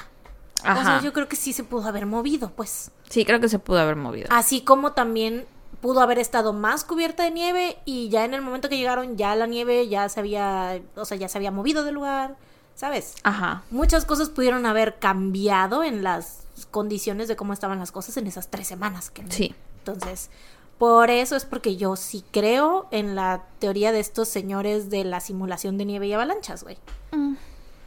Realmente, pero bueno.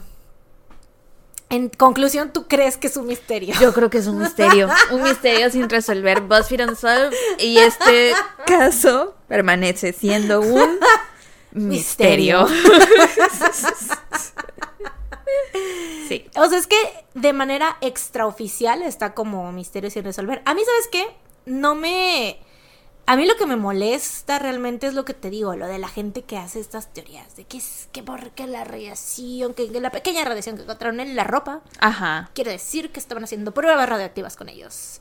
Y que el Yeti, y que no sé qué, y que la chingada. Entonces, se me Luis Luis Miguel. Miguel. Sí. Entonces, ese tipo de cosas son las que a mí se me hacen como... Que digo, oye, basta, ¿no? Claro.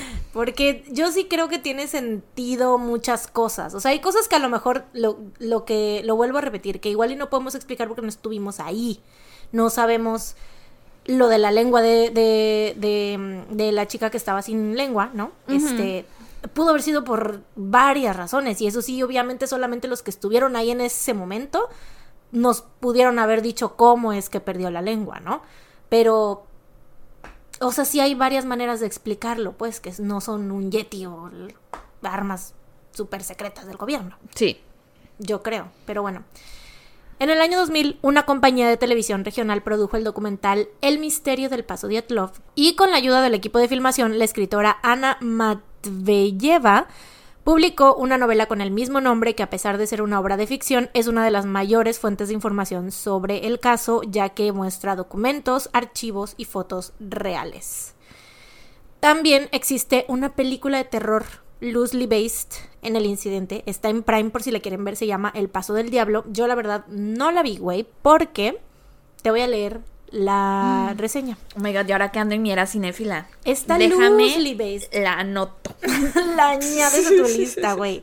Se llama El Paso del Diablo, dice, en 1959, en el Paso Dyatlov, fueron encontrados desnudos y mutilados los cadáveres de nueve esquiadores. Mm. Muchos años después, un grupo de estudiantes se traslada al escenario de los hechos para investigar estas extrañas e inexplicables... Inexplicables, hazme el chingado favor. Lo que les sucederá... Porque, o sea, se murieron de hipotermia. That's sí, that, sí. O sea, eh, bueno, lo que les sucederá alcanza mucho más allá de la más aterradora imaginación. O sea, usaron esta trama de lo que pasó y de lo que la gente lo considera un misterio para hacer una película de terror, güey. ¿En qué año salió? ¿Y quiénes salen? ¿Alguien En que el conozcamos? 2013, no, Ah. nadie que conozcamos. Que conozcamos nació en el 2013, güey. Y dije, bueno, no la voy a ver la neta porque no quiero ver una puta película de terror que ni siquiera es, está, o sea, es como fiel a lo que pasó. O sea, es nada más como que, te digo, lo usaron así como de que, ay, que fueron al sitio y que no sé qué, Ajá. con nuevos personajes y así, ¿no? Y leí el plot en Wikipedia, güey, y menos la quise ver, güey, porque dicen que hay una escena donde los muchachos estos, güey, se encuentran en una lengua humana. Y yo de, ay, güey, que de pésimo gusto, la neta, se me hizo de muy mal gusto eso, como que dije yo, chale. Pero bueno, por si la quieren ver, está ahí en Prime. Los muchachos estos.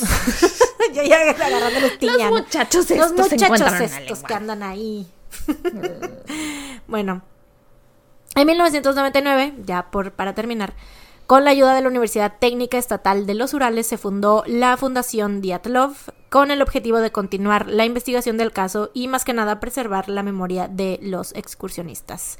También con motivo de seguirlos recordando, en el cementerio Mikhalov, que es donde descansan sus cuerpos, se erigió un monumento en honor a ellos. Y eso es todo por este caso. ¿Sabes cuándo le empezaron a llamar Paso de Atlov? ¿Cuándo dejó? Pues yo creo que enseguida. De... Pues es que no tenía nombre. O sea, no es como que se llamara de una manera antes. O sea, fue como de a partir de ese momento que los encontraron ahí, ya es como de que el paso de Atlov, el incidente del caso de, de- del ¿qué? Del paso de Atlov. ya estoy, ya mi cerebro ya está, Está haciendo cortocircuito. checking out, güey. Ya dijo, ¿sabes Te qué? abandonó. Tu cerebro se fue. Mi cerebro dijo, ¿sabes qué? Eso de los polígonos. ya Los me triángulos dejó- de tres. Me dejó al seco. cubo. ¿Cómo se llama un octágono de nueve caras? Lados, güey. Ay, no, qué vergüenza, qué vergüenza, oye. So embarrassed. Pero, Pero bueno. muy interesante, buen trabajo. Thank you so much. ¿Quieres que te diga mis fuentes? Te digo mis fuentes. Sí, por favor. Eh, mis fuentes fueron el artículo de Dyatlov Pass Incident, The Mysterious 1959 Tragedy That Left Nine Dead por John Kurosky en allthat'sinteresting.com. Otro artículo también de allthat'sinteresting.com, pero por Natasha Ishak, que se llama Inside the Final Days of the Hikers from the Dyatlov Pass Incident. Ahí tienen como muchas fotos y más que nada en ese artículo son más fotos, ¿no? el episodio 188 de My Favorite, My Favorite Murder, que se llama The You and Me of This Group. Hay una página que es como, se llama thediatlovepass.com, Ujú. Pero yo ya había visto todas estas fuentes que te acabo de mencionar. Ajá. Volví a escuchar el episodio de My Favorite Murder, que ya sabes, tú y yo sabemos que la Karen y la Georgia no son fuentes tan confiables, o sea que tienen como muy poquito, muy poquita información, pues. Ajá. Este, y eh, Georgia menciona este, esta página. Me meto, güey. Y un titipuchal de información, güey. Pero neta. oh, y yo dije, I'm not doing this. Entonces nada más lo menciono, pero no fue una de mis fuentes. Porque ya tenía yo casi todo. Y yo dije, yo, ay, no, ya. no. O sea, ya no podía yo meterme más en la cabeza. Pero quién sabe, igual y si me metía yo de lleno, tal vez qué tal que hubiera yo venido a decirte, ¿sabes qué? Si Sí es un misterio. Si eso sí fue un Yeti. Sí, fue un Yeti. Siempre un sí Yeti creo. volador. Siempre sí creo en la teoría del mm, de- de tri- triple triángulo amoroso. Porque hay evidencia de que. Pues sí. Y Wikipedia también fue otra de mis fuentes. Eso es todo. Ay, me hubiera gustado ver Ay. aquel otro universo en el que sí entraste a esa página para ver. Y que estoy convencida de que fue un turboyete. Un Turboyeti que fue parte del Los triángulo. No, güey, la superarma del gobierno es Era el Turbo Super Yeti. Yeti. Y Ay, al principio no hay muestras de violencia, porque al principio se hizo amiguito de todos, pero conforme fue caminando con Mi ellos, amigo el Yeti. conforme fue caminando con ellos, se enamoró de, la, de una de las chicas y dijo, Combinando todas las teorías. y dijo, no, aquí no va a poder ser porque solo hay dos chicas Y y, hay muchos varones aquí. El pelo del Yeti con la ropa hacía que este provocaba radioactividad. Claro. Obvio. Tuvo que ser el Entonces abrazó a solo dos de ellos y por eso solo dos tenían radioactividad en, en su ropa. Los abra- que fue con los que tuvo el triángulo amoroso. Todo el sentido del mundo. Todo el sentido del mundo. Y las luces naranjas, pues Era él, estaba fumando. Era un super cigarro y cuando caía la, la cenicita, eran cigarro, unas bolas muy grandes porque tenía un cigarro muy grande. no eran los cigarros que él estaba prendiendo, porque acuérdate que vuela. Ah, claro, claro. Entonces era cada cigarro que prendía era una luz. Caían así las chispitas, sí, pero eran chispotas en realidad. Misterio resuelto. Ya, Por fin me encuentro satisfecha. Esto sí te satisface esta explicación. Eso es- sí. Sí. Bien, muchas gracias. De nada, de nada. Ah, bueno. Lol. Bueno, pues ahora Pues. voy yo. Y yo te voy a hablar sobre Sharon Carr. mm, Como coche, pero con doble R. Vicky Carr. Sharon Carr. ¿O Vicky Carr? ¿Con K o con C? Carr. ¿Quién es Vicky Carr? Una señora, la señora que canta con Amanda Miguel, la de Ah, amiga. Tengo el corazón Corazón herido. Ese es uno de nuestros éxitos que va para la gira mundial. Sí, acuérdense que cerramos con el feliz no cumpleaños. eh, no, con C. Carr con C. Ah, ah, ok, sí, sí, Entonces Carr. nada como No, Vicky Carr. Vicky Carr es con K, ¿no? Ajá. Nope. Ok, entonces. en el verano de 1992, Ujú. Cady Radcliffe tenía 18 años de edad.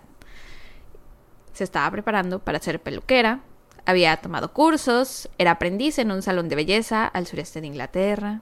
Era una chica muy alegre, con grandes sueños, y uno de esos sueños era tener su propio salón de belleza.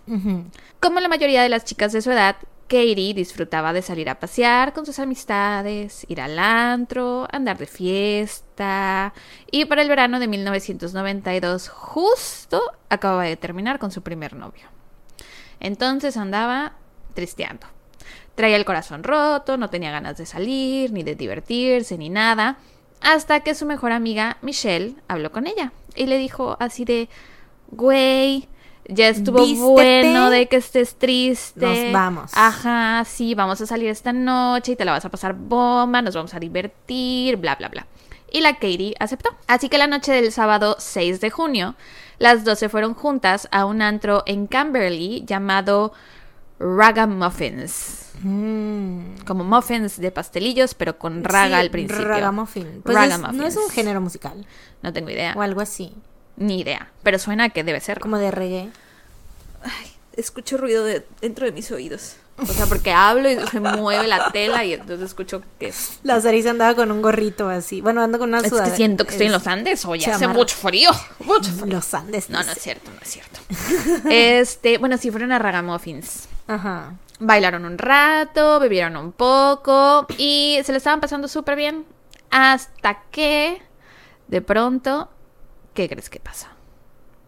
Katie vio a su ex ¡Oh! en el mismo antro que ¡Ah! ella, güey. Sí.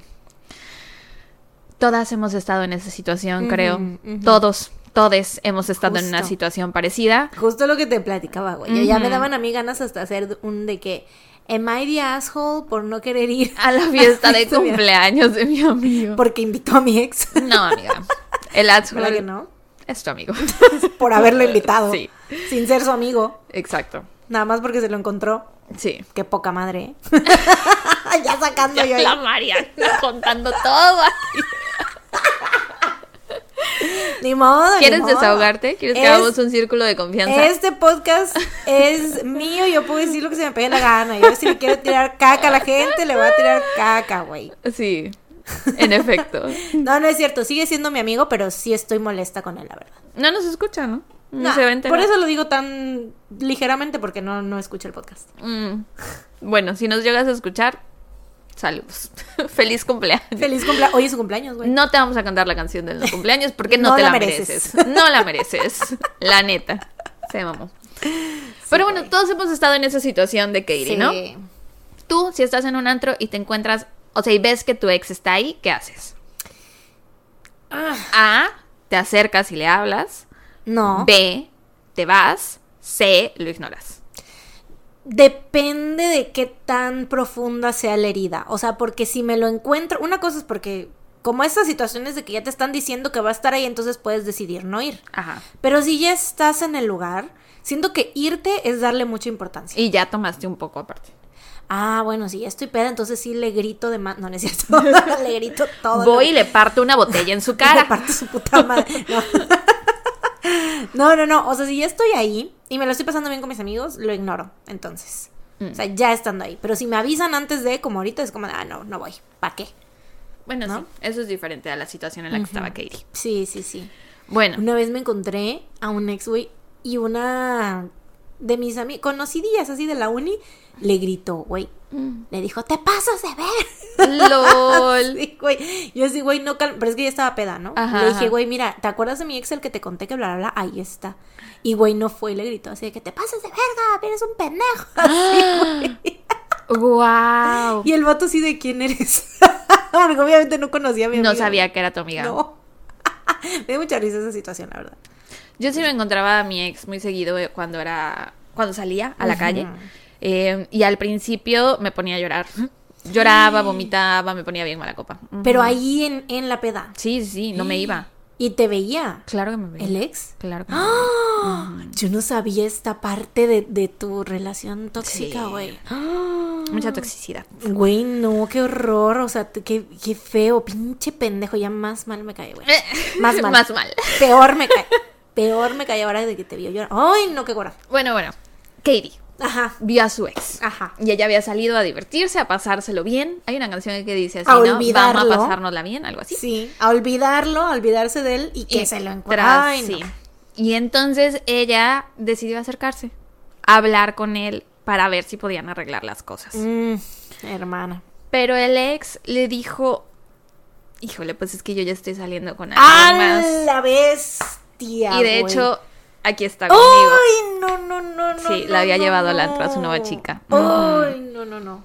¡Qué coraje, loco! Entonces, imagínense, estar en el lugar de Katie, literal, peda, con el corazón roto, humillada. Todavía que te acercas para intentar hacer las paces, arreglar las cosas y que te digan eso. Peor humillación todavía, güey. A la verga, qué horror, ¿no? Entonces, esa noticia le rompe aún más el corazón a la pobre Katie. Intenta regresar con su amiga Michelle, pero Michelle como que no la encuentra, están perdidas en el mar de gente porque estaban en un antro y no la encontraba y ya Katie estaba desesperada y ya se quería ir y ya para este punto eran las primeras horas del día siguiente, del domingo 7 de junio y entonces. Katie decidió irse sola a casa. Ay, no, hermana. Sí. Y pues nunca llegó a su destino. Mm. Unas horas más tarde, a las 8 de la mañana, su cuerpo fue descubierto al lado de un cementerio por un grupo de cuatro adolescentes de 14 años. Que literal se acababan de despertar estos morritos, güey. Habían pasado toda la noche acampando. Me los imagino como bien eh, chavitos muy sanos, ¿sabes? De que les gustaba acampar, eh, hacer actividades al aire libre, pero no los dejaban. Entonces se quedaban acampando en el jardín de la casa de uno de ellos y ahí ponían Oh. su tienda. Ajá, súper sanos. Se despertaron temprano y dijeron, ay, pues vamos a, a caminar, vamos a una excursión aquí por donde vivimos. Y, güey, pasan Eso por en un... tu mente, güey. Y ellos aquí. Eh, drogándose. drogándose. Están bien sanos los chavitos. Y ellos en la tienda metanfetaminas. Se ponían ahí para que no los vieran los papás que estaban drogando, metiéndose coca, Ellos güey. súper sanos. Y cuando iban, no es que se levantaran temprano, es que no habían, no habían dormido. dormido. no habían dormido. Fueron caminando a buscar más droga. Tienes razón. Güey. Yo no los conozco. Can go either way. Yo no los conozco. Pero en mi cabeza eran muy sanos. Gracias por destruir. Destruir la imagen sana que tenía de estos cuatro adolescentes de 14 años. Bueno, la cosa es que se despertaron temprano y se fueron a caminar, ¿no? Sin imaginarse siquiera que esa caminata les, Sí, obvio. les traumaría la vida para siempre, ¿no? Porque dicen que el estado en el que se encontró el cuerpo de Katie hubiera traumatizado a cualquier persona. Mm. Su cuerpo semidesnudo yacía al lado de la carretera. Le habían mutilado el área de los genitales Ay. y estaba cubierta de sangre. Había recibido un total de 32 puñaladas en las costillas, el corazón, la vagina y el ano. Y algunas de estas puñaladas eran tan severas que le atravesaban por completo el cuerpo. Ah, la madre. Horrible. También estaba cubierta de moretones, como si hubiera sido arrastrada por el suelo por un largo periodo de tiempo. La policía acordonó la escena y el padre de Katie tuvo la difícil tarea de identificar el cuerpo de su hija. Los oficiales comenzaron a hacer preguntas sobre quién podría haberle hecho esto a Katie y también se preguntaban cómo había llegado hasta este lugar, porque la última vez que la habían visto con vida había sido saliendo de este antro que estaba en Camberley. Y su cuerpo fue encontrado en una carretera junto a un cementerio en Farnborough, que es una ciudad distinta, Mm. pero no tan lejos. O sea, de cuenta Veracruz, Boca del Río. Ya. Tú, más o menos. Pero sí una larga distancia. Sí, sí, sí. Que Que, no caminando, ella sola no hubiera llegado. Claro. Exacto. Registraron el cementerio, pero no encontraron. Sí, dije que la encontraron en un cementerio. Sí, en la carretera. sí, sí, sí. Bueno, registraron el cementerio, pero no encontraron nada que les permitiera sacar conclusiones. Sin embargo, debido a la brutalidad del ataque y a que parecía tener una motivación sexual, los oficiales concluyeron que el asesino debía ser un hombre de entre 20 y 30 años de edad Mm. que estuviera en buena condición física, que fuera al gimnasio o algo así. Creían que tener, tenía que ser un hombre joven y fuerte, ¿no? Más de 500 hombres fueron entrevistados, incluyendo al ex de Katie, quien se mostró muy arrepentido y dijo, si tan solo hubiera llevado a Katie a casa, hoy estaría viva. Eso me perseguirá por el resto de mi vida. Sí, pero no. Nada más estabas ahí presentándole a tu nueva novia.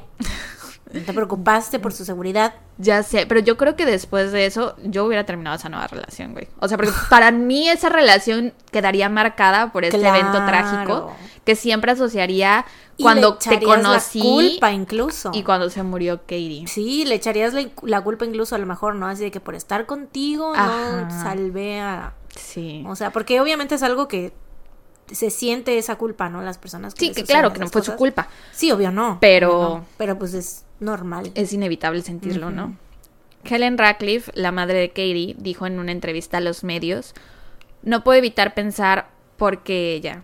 Katie era muy confiada, a menudo me decía que yo me preocupaba mucho. Que yo siento que eso es algo muy de chica adolescente. Así de, ay, ma, no te preocupes, No todo va a estar nada". bien, ajá, no te sulfures, X, ¿no? Sí. Eh, dijo, era una chica alegre, no creo que llegue el momento en el que yo pueda dejar todo esto atrás. Lo cargaré conmigo hasta la tumba.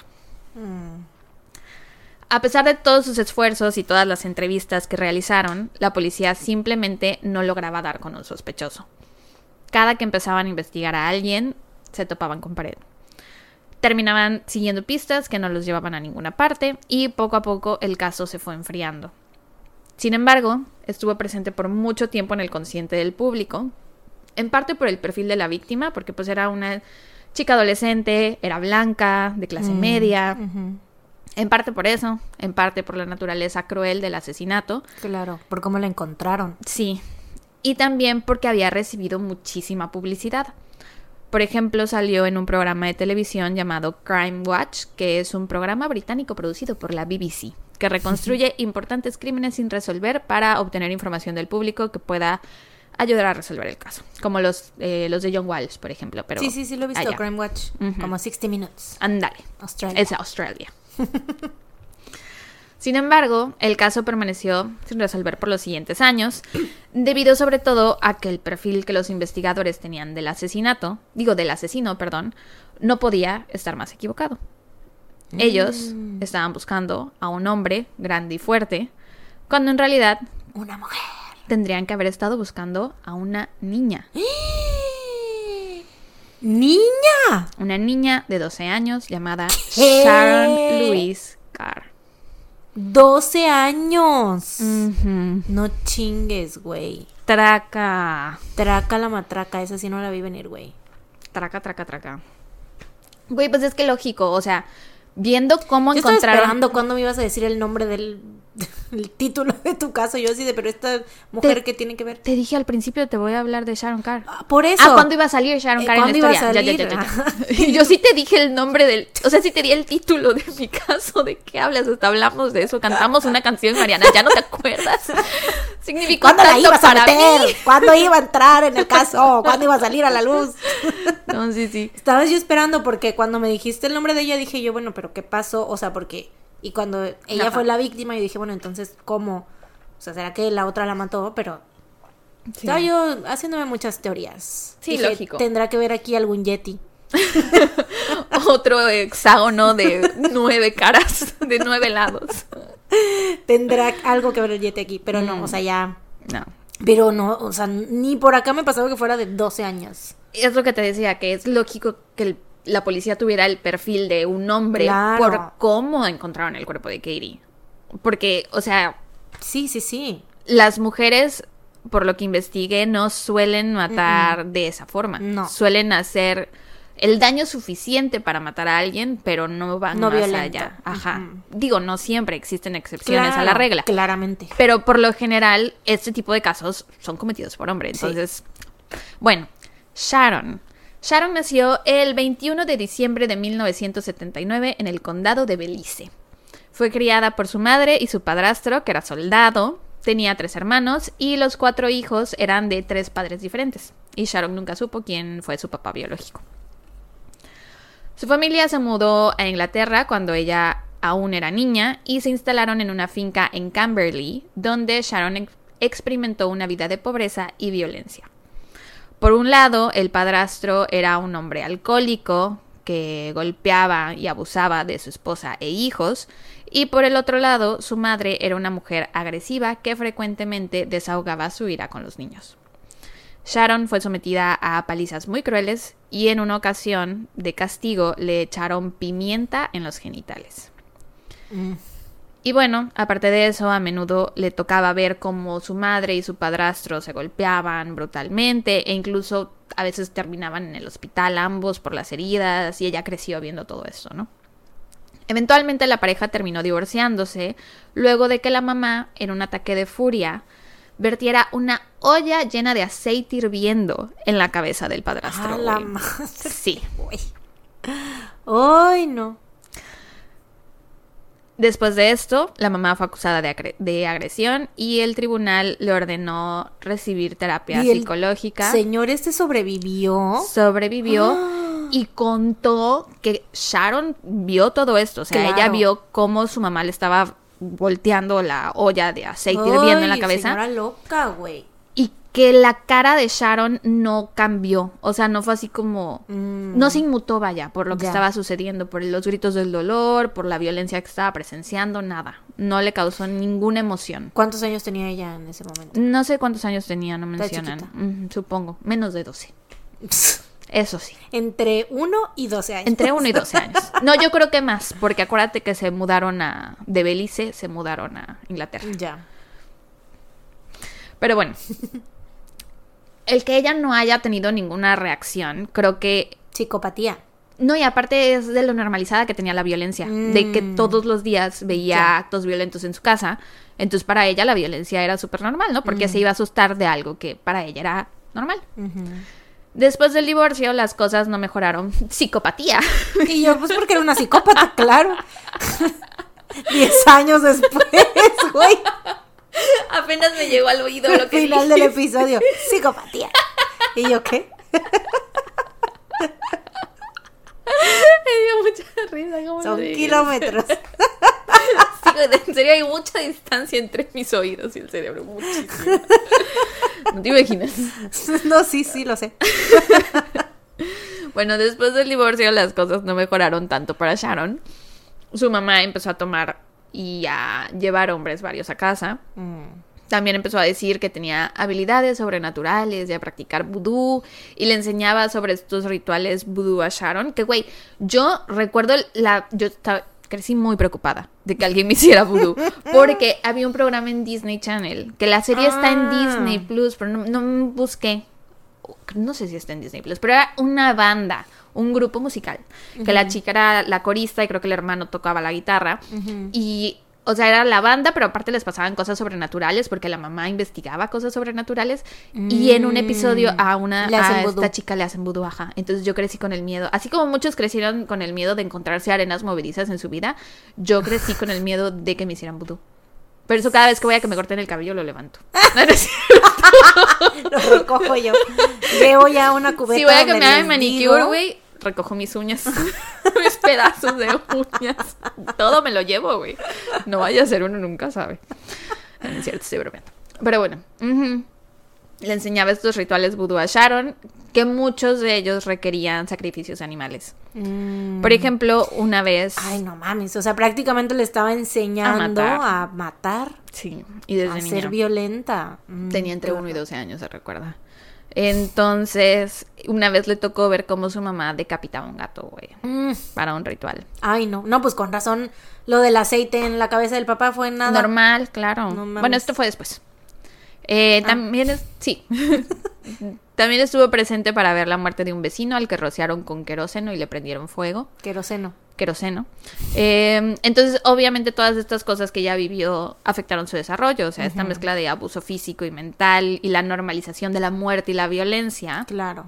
la prepararon. O sea, fue como cuando el profesor este creó a las chicas superpoderosas, güey. Así le hicieron y agregaron cosas muy feas a la olla y salió Sharon. Sí, claro. En vez de azúcar, flores y muchos colores, güey. Cabeza sangre, de gato, gatos decapitados, güey. Sí. Butú. Vudú. Muy feo. Sí, qué horror. Eh, cuando recién se mudaron a Camberley, Sharon era una niña dulce en la escuela. Un maestro la describió como servicial y amable, pero poco a poco su comportamiento empezó a cambiar. Psicopatía. Empezó psicopatía.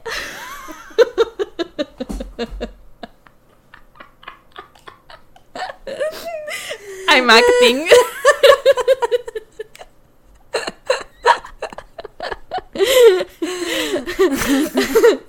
Empezó a salir.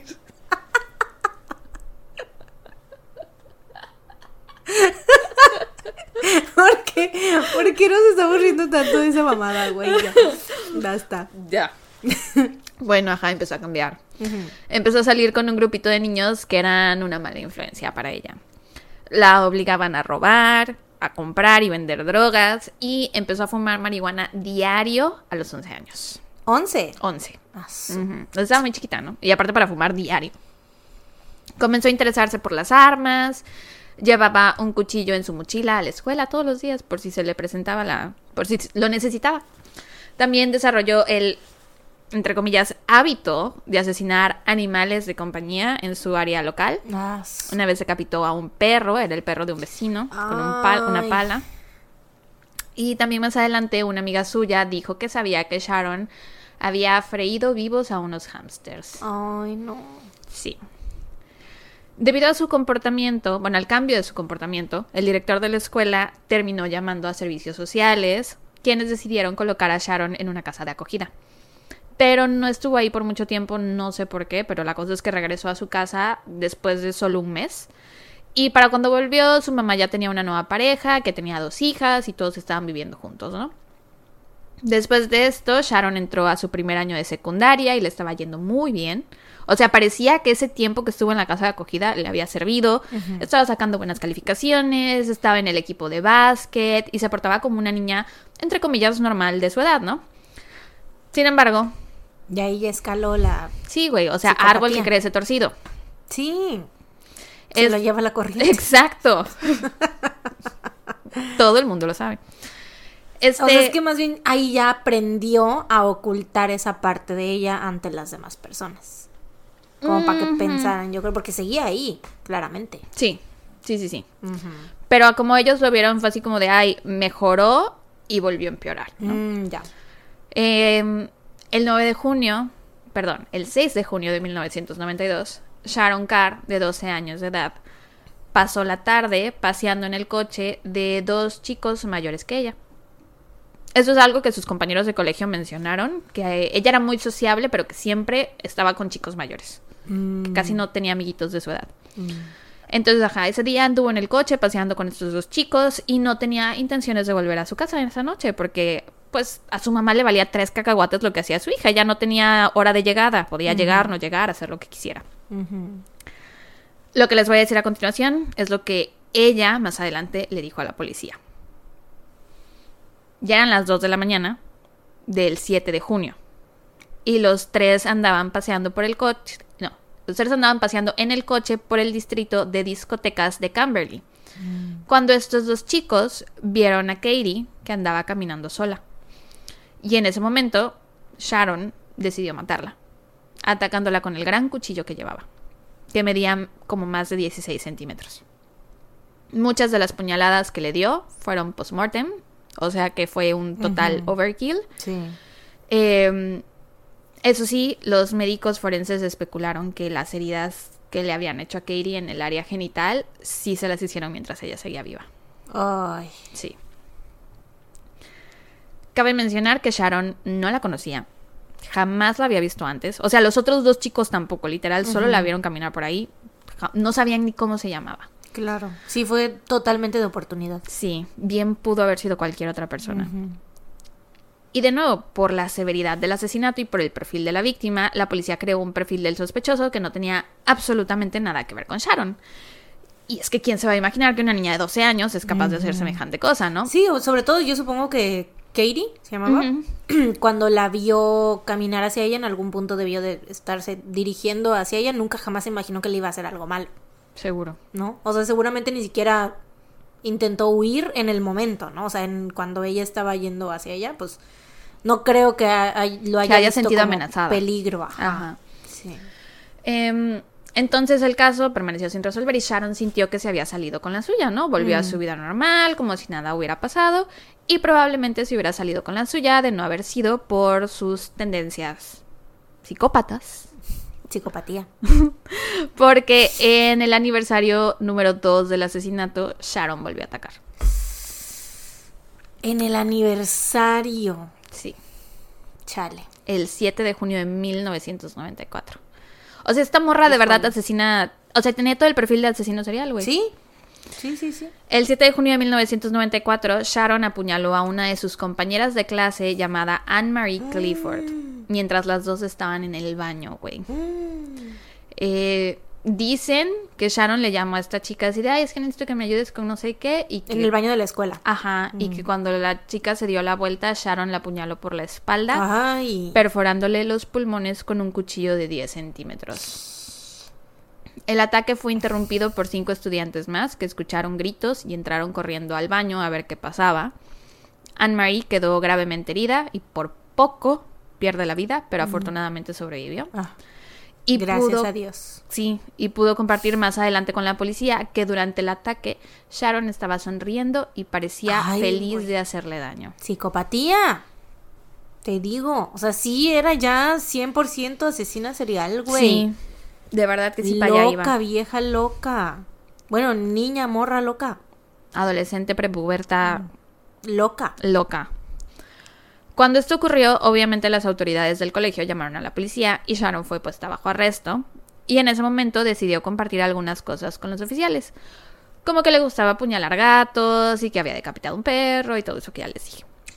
Fue enviada a un centro de evaluación cercano, donde intentó estrangular a dos miembros del personal de detención. Por suerte, no tuvo éxito. Pero, debido a su comportamiento errático, los cargos de Sharon aumentaron, añadiendo dos cargos de lesiones corporales a los cargos que ya se le habían dado por el ataque a Anne-Marie Clifford. Fue declarada culpable en diciembre de 1994 y sentenciada a permanecer detenida a voluntad de su majestad. Inicialmente sí estuvo- que estamos en Londres, ¿verdad? Sí, en Inglaterra. Mm. su Sí. majestad. ¿Y tú, Te transportas. Sí, Tú yo. así viendo águilas, armas, la bandera de Estados Unidos, Y es como su majestad. Ah, caray. de English Breakfast, De, de One Direction. One Direction. Cambias de locación. Autobuses de dos pisos. rojos. Harry Potter, el Big Ben. Sí. Te transportaste. Bueno, mm, inicialmente estuvo recluida en varias unidades psiquiátricas, pero continuó agrediendo gravemente a otras mujeres con regularidad, por lo que fue trasladada a una unidad exclusivamente para varones en Aycliffe Secure Center. Mm. Sin embargo, al parecer esto tampoco fue suficiente porque en septiembre de 1995 fue trasladada nuevamente, esta vez a la institución para delincuentes juveniles de Bullwood Hall, porque pensaron que estando ahí podrían controlar mejor su comportamiento agresivo y sexualizado. Durante su estancia ahí, Sharon empezó a hacer llamadas telefónicas a sus amistades, seres queridos, lo que sea. Y en estas llamadas pues les platicaba sobre el asesinato de Katie. Y pues sin querer, uno de los guardias que andaba por ahí terminó escuchando. Mm. Este guardia alertó a sus superiores y les dijo, oigan, es que yo escuché a esta chica que dijo tal y tal y tal. Chismoso, ¿eh? Bueno, digamos que es parte de su trabajo, tal vez. Sirvió, sirvió, pero qué chismosito, ¿eh? Oye, mm. Él dijo que lo escuchó sin querer queriendo. sin querer queriendo. ahí pegado, ¿no? A la... Con el otro teléfono levantado. Le apretó. Sin querer. Ay, Gen Z no va a entender esto. Ay, es que también chiquitos, Pobrecito. ellos no conocen los teléfonos. tan chiquitos, tan chiquitos. Bueno, ay, le pegué a la mesa. bueno, ajá, entonces fue y le alertó a sus superiores y eh, vaya, no había manera de comprobar en ese momento que lo que Sharon estuviera diciendo fuera verdad, ¿no? Porque, de nuevo, el perfil que ellos tenían del asesino de Katie no encajaba con el de Sharon. Entonces le dijeron al guardia así de, bueno, mira, se te va a quedar de tarea, que tú te acerques a esta chica y le saques toda la sopa, ¿no? O sea, que compruebes si es verdad o si es mentira. Y eh, pues así le hizo, este guardia se le empezó a acercar poco a poco y Sharon como que se enamoró de él perdidamente. Ah. Sí, güey. Y le terminó contando todo lo que le había hecho a Katie. Mm. Ese guardia se llamaba Jude Law. Por eso se enamoró de él. ¿No Hay una es película, sí, Law? sí, sí, pero hay una película o No, algo donde fue la Ah, primera- random, fue el hombre más guapo que se te La vino. primera celebridad de Inglaterra. Ya, guapo. ya, ya, ya, ya, ya. El primer hombre de Inglaterra. Porque dije, no, Harry no. Ya, ya, ya. Es, hice esa cara porque estaba intentando pensar si había alguna dije- película donde Jude lo hacía eso. Yo dije, ¿qué más te tengo que No, explicar? no, no, sí, sí. I know Jude Law. I know him. Sí, me hiciste cara como que no lo conocías. Yo, Sí, sí, sí. Bueno, Bueno, se enamoró de él. sí. Y entonces le contó todo y el guardia fue y le dijo a la policía.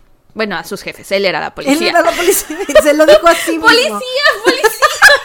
Ah, caray, yo soy policía.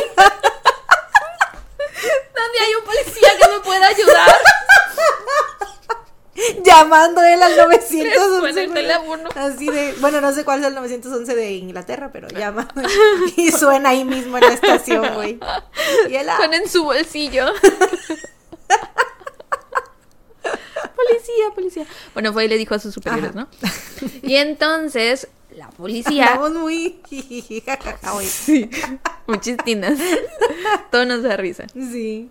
La policía registró la casa que Sharon compartía con su madre, donde encontraron piezas de evidencia muy incriminantes. Mm. Resulta que a Sharon le gustaba escribir en diarios. Ay, típico. Sí.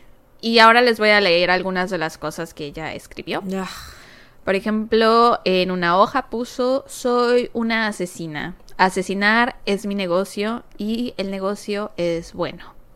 mm. En otra dibujó un cuchillo y abajo escribió, oh demonios, tengo un gusto por el ron rojo, o sea, haciendo referencia a la sangre, por el ron rojo y Dios que quiero emborracharme. Otra entrada del diario decía, Horror, güey. otra entrada del diario decía, nací para ser una asesina. Para mí, matar es una excitación masiva. Todas las noches veo al diablo en mis sueños, a veces incluso en mi espejo, pero me doy cuenta de que soy yo. Pues si eres el diablo tú, hija. Sí. Y de hecho este caso también, es- o sea, Sharon Carr se le conoce también como The Devil's Daughter o la hija del diablo, Mm. por esta entrada que Pues sí escribió en su, en su periódico, en su diario. Y bueno, de las entradas más incriminantes que encontraron está la siguiente que dice, meto el cuchillo en su pecho, sus ojos se están cerrando, Ella me está suplicando, así que le meto el cuchillo una y otra vez. No quiero lastimarla, pero necesito hacer violencia en ella. Mm. Necesito superar su belleza, su serenidad y su seguridad. Allí veo su cara cuando murió. Sé que siente que le están quitando la vida lentamente y la oigo jadear. Supongo que estaba tratando de respirar. El aire se detiene en el fondo de su garganta. Sé que toda su vida su respiración, su respiración ha funcionado, pero ahora ya no, y estoy feliz. Si pudiera matarte de nuevo, te prometo que esta vez te haría sufrir más, maldita escoria. ¿Qué pedo? Tus gritos aterrorizados me excitaron. ¡Qué horror! Sí. ¿Sabes qué? O sea, voy a decir algo. ¿Sabes qué?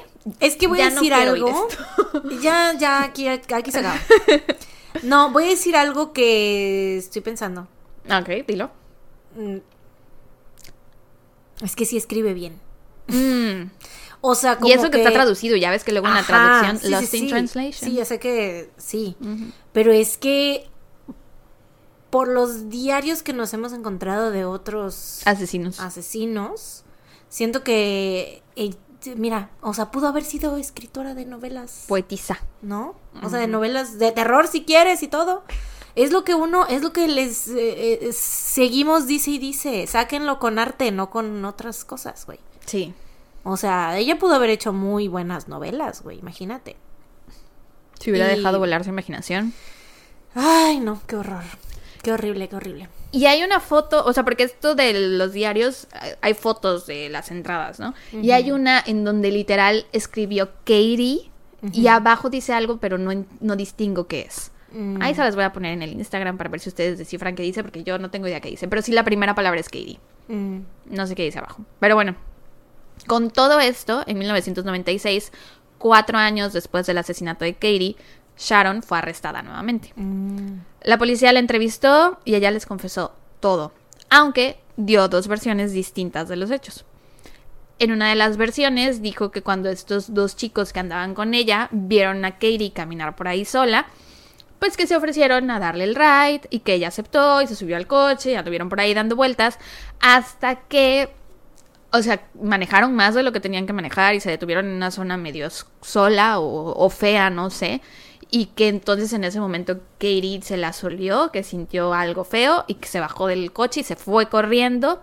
Y entonces Sharon corrió, con, corrió tras ella con el cuchillo en la mano. Mm. Ella dice que después de haberla asesinado, corrió de regreso al coche a donde estaban estos dos chicos, que eran sus amigos, pero sorpresa, ya se habían ido. Eh, así que ya tuvo que mover sola el cuerpo hasta el cementerio. Mm, makes sense.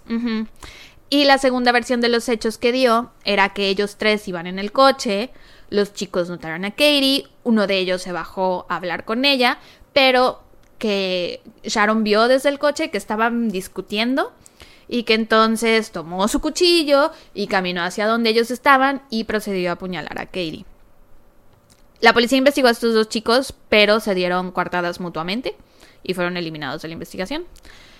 A la fecha, no se sabe cuál de las dos versiones de los hechos es la verdadera. Sí, se me hace muy raro todo porque, o sea, la inclusión de estos dos chavos, o sea, el papel que ellos jugaron en esto se me hace como que queda ahí volando, ¿no? Ajá, de cualquiera de estas dos versiones. Es, es como de, a ver, o sea, ella les dijo entonces que la quería matar y ellos estuvieron de acuerdo, ya sea que uno de ellos haya bajado del coche o que es- la hayan subido al coche, o cómo, o sea, Yo me imagino, o sea, en mi cabeza, mi teoría es que no les dijo nada. O sea, que estos chicos Mm. le hablaron a Katie nada más porque sí, y que ella como sentía muchos celos de que Katie era bonita y o sea, todas las cosas que, que escribió en su diario, a lo mejor sintió celos de que le estuvieran prestando atención a Katie, que era una chica más grande que ella. Pero yo sí creo que les debió de haber dicho que le dieran el ride por la distancia que tuvieron que recorrer.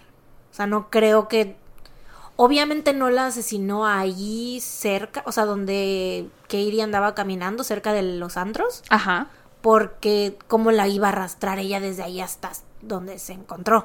En el primer escenario tiene sentido el- la versión de los hechos que da, porque sí, Del anduvieron coche. mucho tiempo en el coche, ¿no? Sí. En la segunda versión de los hechos solo menciona que los vio discutiendo, pero no dice si... ¿Dónde? Ajá, en dónde. Yo creo que sí, la de- obviamente la debieron de haber llevado hasta el lugar donde fue encontrada más o menos y que ahí fue donde la asesinó, ¿no? O sea, cerca de ahí. Y a lo mejor sí fue que el tipo este se bajó, no sé, igual y le dijo así de, oye, regresa al coche o algo así. Ajá. Y ya fue que esta vieja salió y la empezó a apuñalar y los otros vatos dijeron, no mames, qué Y pedo con esta morra, está loca y se fueron, ¿no? Sí. Yo creo que eso tiene sentido. Y te ya digo- mira, ya hoy estamos resolviendo Misterios. Misterios. Primero el Turbo Yeti, que fumaba grandes cigarrillos. Claro. Y que quería tener una relación. Estaba buscando el amor, güey. Él solo quería amar. Verdaderamente él solo Sí. quería amar. Bueno, eh, entonces, en cualquiera de las dos versiones que te digo, no se sabe cuál es la, la verdadera y tampoco se conoce la identidad de estos chicos, Mm. siento que no importa porque Sharon admite en las dos cuentas, versiones haber sido ella. Sí, claro. Solo ella la que mató a, a Katie por cuenta propia, ¿no? Y como fue un caso muy mediático, que había la posibilidad de que Sharon se le estuviera inventando todo, ¿no? Porque se ha visto para que mucha gente se adjudica crímenes que no cometieron. Sin embargo, durante su confesión describió gráficamente una lesión en particular de la que nadie sabía y proporcionó Híjole. detalles que nadie más sabía. Por ejemplo, dijo que después del asesinato le había robado sus brazaletes a Katie. Mm. Y sí, nadie sabía esto, solo la policía y la familia de la Katie familia lo que, le habían robado. puesto, Ujú. ajá, claro, Sí. claro.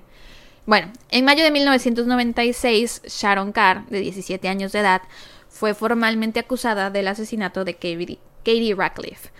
Y un par de semanas antes de que el juicio iniciara, decidió retractar toda su confesión. Dijo que nada de lo que había dicho era verdad, que ella no había matado a nadie, que la policía la había obligado a confesar y que aparte en ese momento ella traía muchos problemas de salud mental, Ay, entonces chava. que su confesión debía ser desechada. Tu culo. De todos modos, gracias a lo que se había encontrado en sus diarios, Claro, La y fiscalía- de los detalles que dio que nadie más sabía, güey. Exacto. La fiscalía pudo seguir adelante con el caso sin necesitar su confesión. Y el 25 de marzo de 1997, después de un mes de juicio, Sharon Carr fue declarada culpable. El jurado deliberó durante cinco horas antes de llegar a un veredicto unánime de culpabilidad y decidieron condenarla por asesinato y no por homicidio involuntario.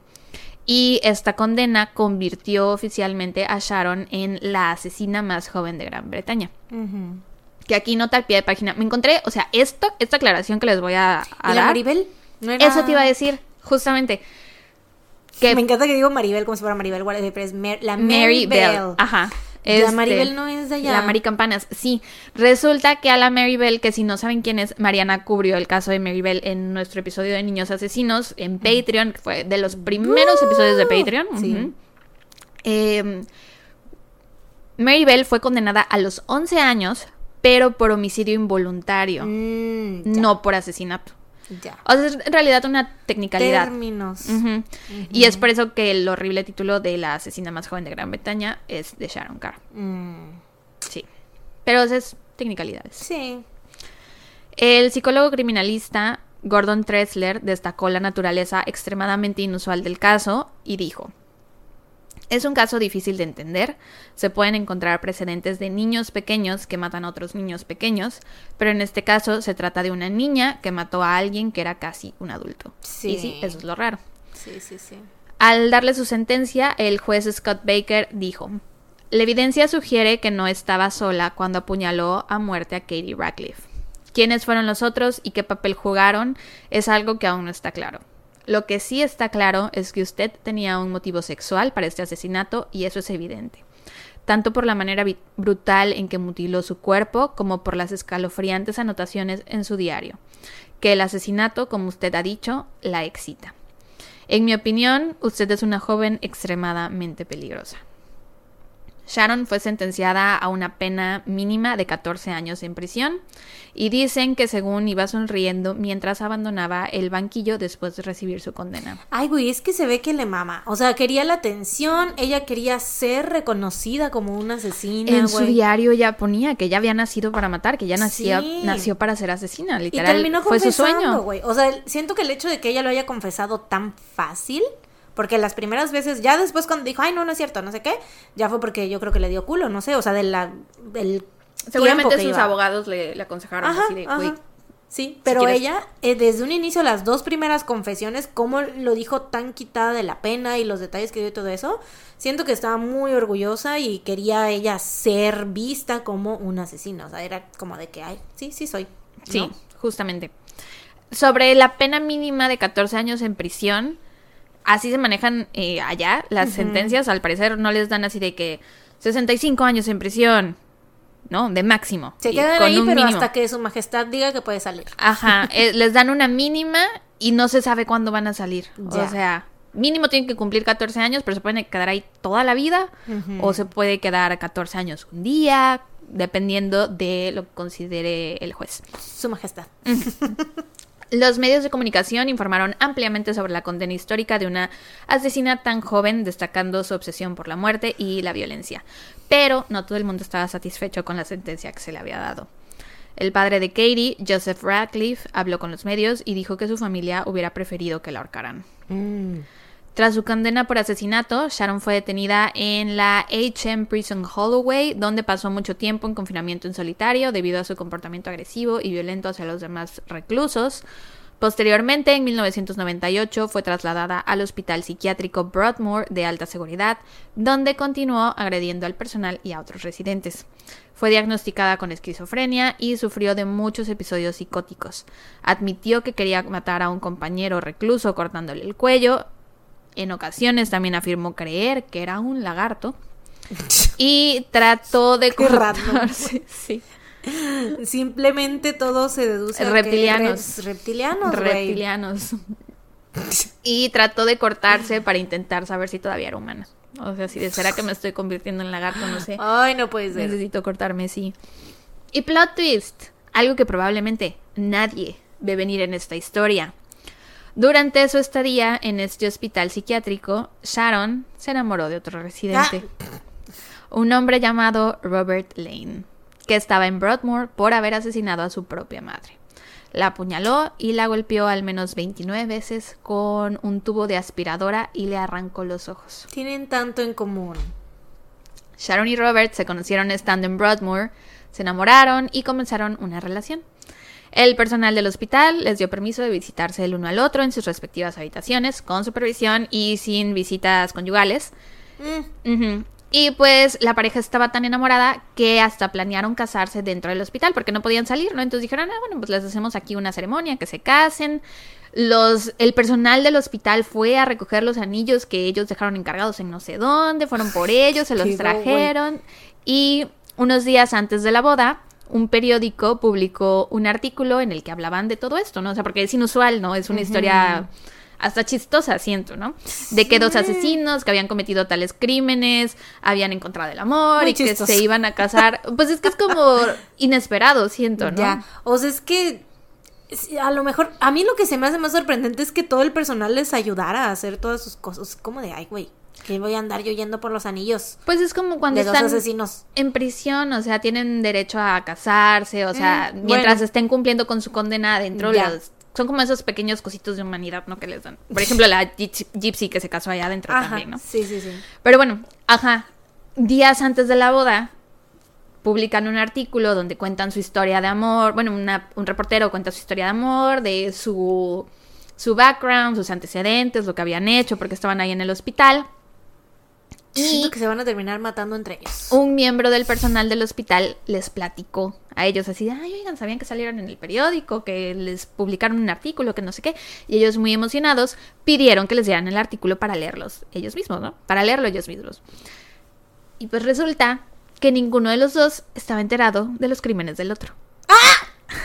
Entonces empiezan a leer el artículo, güey, que contenía detalles gráficos. Y se, se, se, se emputan, ¿no? El uno con el otro. Sí, güey, se puede asquearon. El Ay. uno al otro se o sea, se sintieron asqueados por los Hazme crímenes que habían favor. cometido. Sí, fue lo mismo casi, güey. O sea, la misma violencia de apuñalar gente, güey. Uno diría, ay, los va a unir más. Pero no. Qué asco me das. Aléjate de mí, ya no me quiero casar contigo. Los dos. Qué cosa tan absurda, Qué ¿verdad? absurdo, güey. Es muy, muy absurdo. Qué absurdo. No sabían, güey, no sabían que, o sea, no sabían por qué estaban ahí. No Entonces creer. quedaron tan conmocionados que se separaron de inmediato. Un enfermero que No pidió no ser identificado dijo: Ambos salieron furiosos de la habitación después de leer el Yo artículo. hace dos segundos hicieron que, diciendo que no era chistoso y ahorita cagándome de risa, güey. Aparentemente asqueados por la crueldad del asesinato del otro. Ahora ni siquiera se hablan.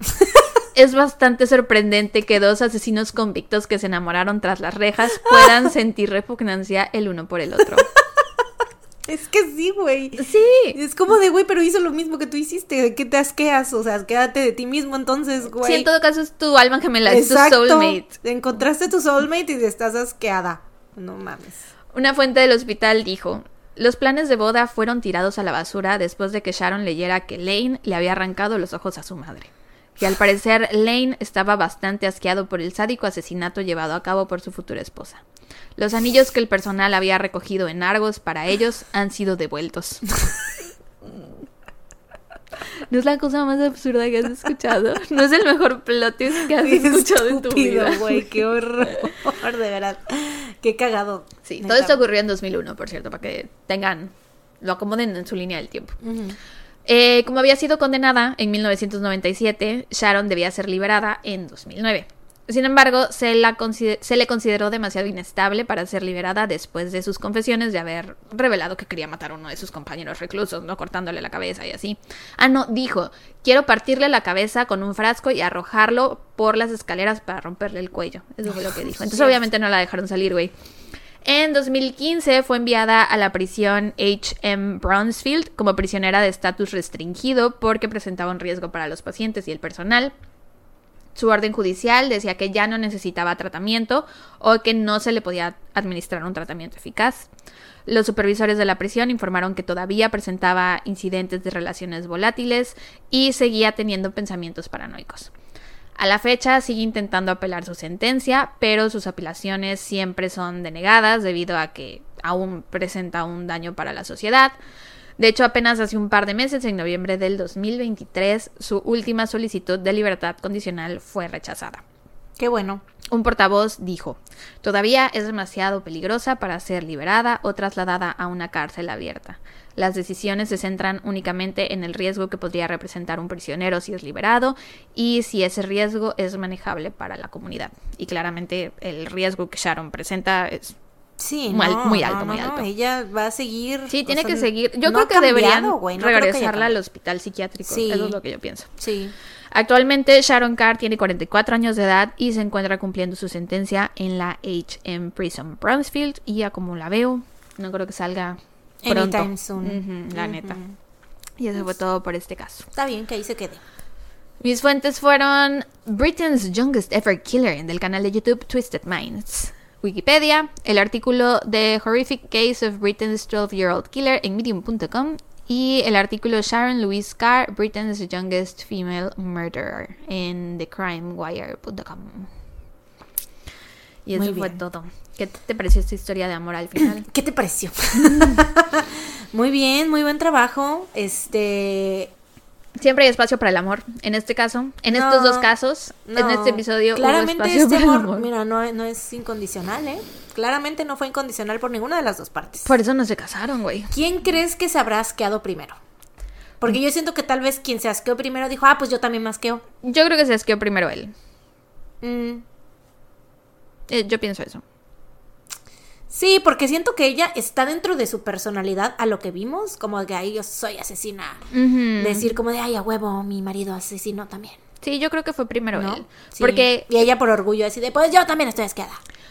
él mató a su mamá y ella mató a una chica desconocida. Mm, Y Sharon tenía una mala relación con su mamá. Entonces no creo que para ella en su cabeza el que él haya matado mal. a su mamá le haya parecido tan... no como sé. inmoral, ¿no? Así de que es, que es tu mamá. ¿Cómo, Ajá. cómo es que la puedes matar? Tu mamá. Eso es lo que yo pienso. Y sense. también porque los hombres son muy juzgones. Entonces yo pienso que se asqueó primero él. por cualquier cosita. Ay, no, ya no quiero. Ah, sí, sí, sí. Así, ay, no te depilaste las piernas tras todo el pelo en pecho. Sí, güey, nosotras aceptamos muchas cosas y ellos a la primer mamadita ya, ay, es que no me gusta. Sí. Cabrones. Pero bueno. Qué loco, ¿eh? Casos muy interesantes el día de hoy. Trajimos We Showed Up, la verdad. Yo creo. top 5 episodios. ¿Tú crees? A mí me gustó mucho, me la pasé re bien. Ah. A pesar de que hablamos de gente que se murió y, o sea, de muertes muy trágicas, pues yo me la pasé bien, güey. Es muy raro que terminemos. es muy raro que yo me la pase bien. me la bien grabando este podcast. No, o sea, siento que es raro a veces terminar y no decir, ay, necesito el dato feliz. O sea, Ajá. me siento así como light. Es que siento que el, el- la cosa de la boda estuvo muy, muy chistosita. Sí, güey, sí, Nos dio mucha vida, la verdad. Nos dio mucha vida. Sí, estuvo muy cagada, la verdad. Pero bueno, muy bien. Dato feliz. Da, yo traigo reco. Bueno, reco y dato. Mi dato feliz es que ahorita tú no lo sabes. Tú no lo sabes porque no te he dicho. Pero al ratito voy a ir a ver un early screening de Poor Things, la película que Ah, quiero de ver Emma. con Emma Stone, ajá. Es de un director que me gusta mucho todas las películas que él que he visto que de él, que son como unas no sé, tres o cuatro tal vez. No tiene tantas, o sea, no es tan no tiene una carrera tan larga. Este Yorgos Lanthimos se llama. Él me gusta mucho lo que él hace. Entonces, y la gente está súper mega mamando esa película. Entonces yo creo, estoy muy segura que me va a gustar mucho. O sea, Ok, yo- yo ¿De qué siento. trata? No sé, no he querido ver, no he querido ver muchas cosas. ¿viste que J-Lo va a sacar una película?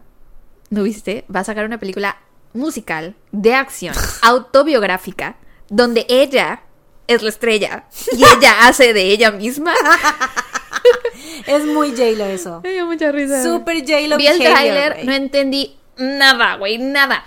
Sé que es musical porque Super cantan. J-Lo behavior, güey. Sospecho que es acción también porque se ven cosas de acción, pero o sea, neta no tiene sentido, no tiene pies ni cabeza ese tráiler, no sé Como de qué todas se las trata películas la de película. J-Lo, güey, la verdad. Pero se supone que es autobiográfica, entonces. Oye, no. La de Oye, no, Selena. No, esa ni la vi. La de ¿Qué? ¿Cómo Made in Manhattan. ¿No viste Made in Ah, Manhattan? bueno, Made in Esa Manhattan. está linda. Las películas de J-Lo que ha sacado últimamente, me corrijo. ¿Qué otras películas ha hecho? Eh, pues, exacto.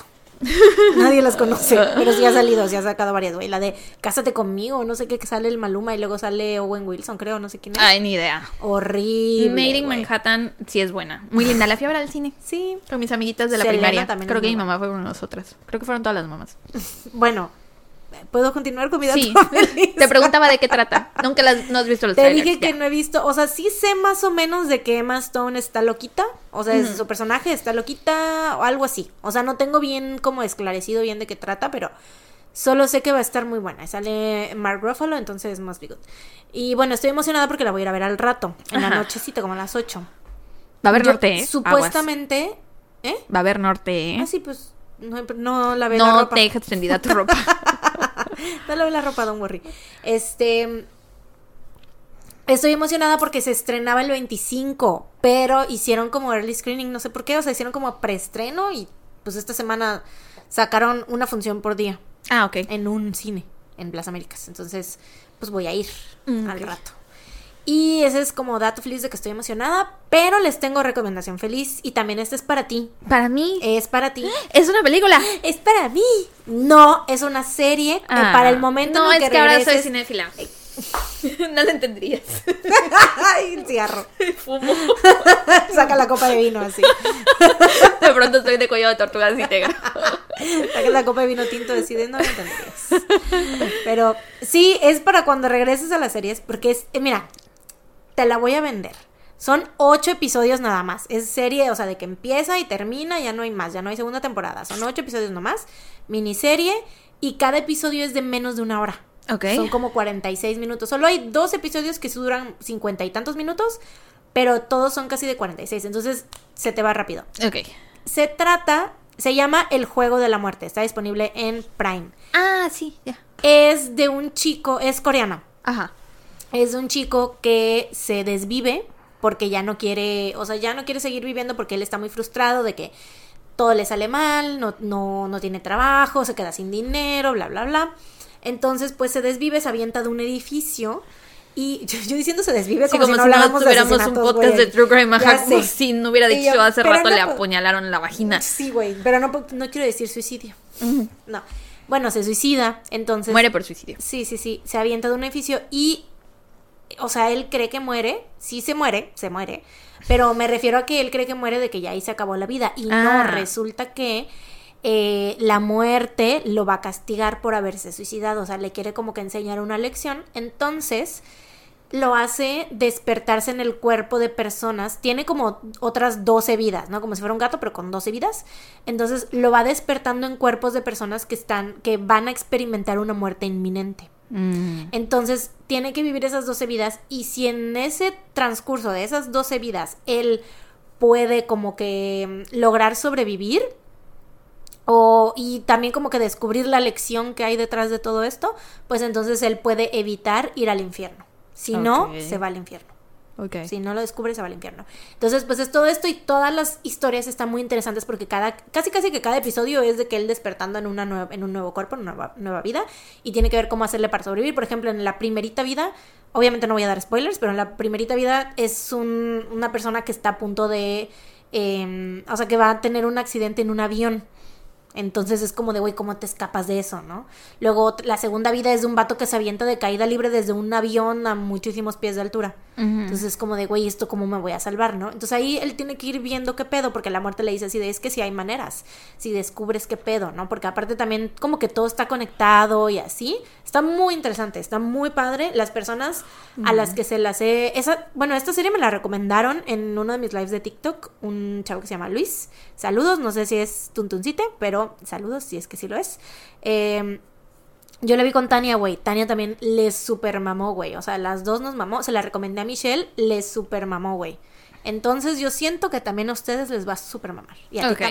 Ok, ok. Si es que decides verla. Está muy interesante, güey. Neta, no hay episodio de relleno en ningún momento. No hay ninguna parte en la que tú estés aburrido o que no estés así de que, güey, ¿qué va a pasar? ¿Qué va a pasar? ¿Qué va a pasar? ¿Sabes? Está muy interesante, tiene un ritmo muy bueno. Y el final, el episodio final yo me la pasé no llorando, güey, berreando, porque sí está triste, pero pues ya, así se los dejo. Tiene de todo. Me da miedo verla. ¿Por qué? Porque qué tal que dejo de ver películas. ¿Qué tal que regreso al mundo de las series? Y ya nunca vuelvo a ver una película. Ay, no, chava, una vez que entras ya no hay way out. Bueno, ni- mira, Little Miss Unpredictable, sí, no sé, la verdad. Sí, no, no creo, no creo. No sé, no sé cómo, qué vaya a pasar, güey. Yo contigo. tampoco. Si es que llegas a ver una serie limitada, la verdad no sé. Entonces, pues, Híjole. ya se verá en un futuro. Qué complicado. ¿Qué pasará? Te mantendré al tanto, te mantendré informada Gracias. sobre qué pasa, qué acontece. Gracias. Pero bueno, ¿y tú? Pues yo... mm, ¿Yo qué tengo? Yo tengo...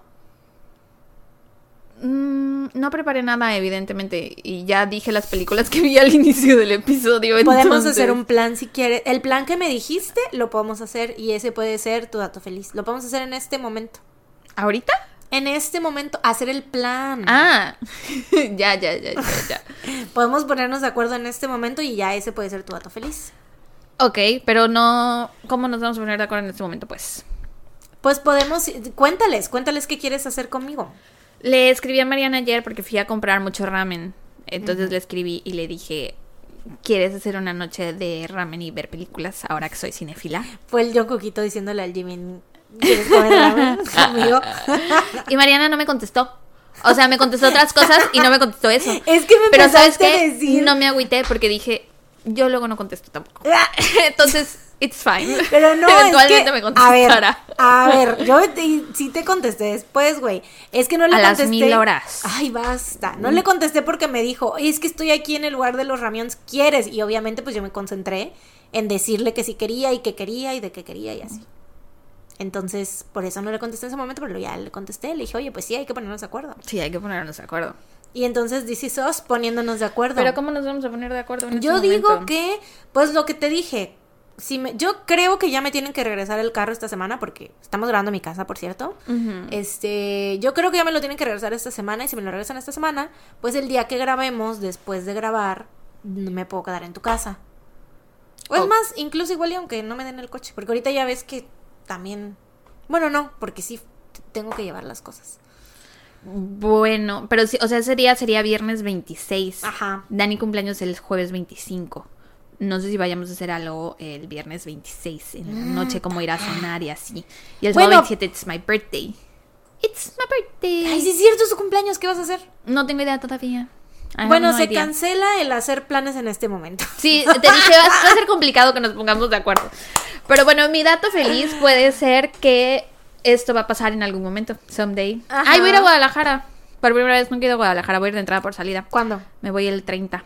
Regreso Mm, ah, el sí es 1. cierto. Ujú. Tru, tru, tru. O regreso. No, no sé cuándo me voy. Pero el caso es que voy unos días a Guadalajara. Entonces, si ahí tienen recomendaciones de algún restaurante chido al que pueda ir a comer, Vegano. díganme, por favor. O con opciones. Por favor y gracias. No muy Con caro. opciones veganas, Sí. plant-based. Plant-based. Y ya. Pues bueno, ya vámonos porque me estoy haciendo Sí, el baño. I gotta go. Tengo frío. Entonces, pues muchas gracias por venir. Thank Otro you. martes miércoles de frutas y verduras. No, ah, martes miércoles, miércoles, jueves. jueves. Sí, es cierto. Ahora es martes miércoles jueves. Olvidamos mencionarlo. Sí, es, si se quedaron hasta el final del episodio, pues muchas gracias. Primero que nada, muchas Primero que nada, y en segunda, Raven, y en tercera, em, oigan, nuestros episodios van a estar disponibles para todo público ahora en YouTube los miércoles. El miércoles de, de Tum Tum Tum va a ser en. YouTube ahora. Si no nos busquen en las demás plataformas, porque no nos van a encontrar. Ni en. Spotify, ni en Apple, nada. Ahí no Solo nos en van a Patreon. encontrar. O sea, pero para nuestros Patreons que pagan Obvio, para nuestros VIP, Patreons. anexos personales. Ajá, los martes van a estar. Y en todas las demás plataformas no nos busquen. En los miércoles en YouTube, porque ya saben que ya estamos Monetizando. monetizando ahí. Por fin. Ya por fin pudimos, ya me autorizaron la cuenta, ya, ya no tarda en caernos el varo que Uh. tenemos. Entonces síganos escuchando desde ahí para que podamos monetizar desde, seguir monetizando desde ahí, que nos pueda seguir cayendo varito. Entonces, pues sí. Así tomamos esa decisión ejecutiva y ahora hasta los jueves nos estarán escuchando en Spotify y demás plataformas. Así es. Y listo, eso es todo por el episodio del día de hoy. Oigan, nos escucha la próxima semana con un episodio más de su podcast favorito. Mientras tanto, cuídense. Y recuerden, salgan de casa. Tun, tun, tun. Bye. Bye.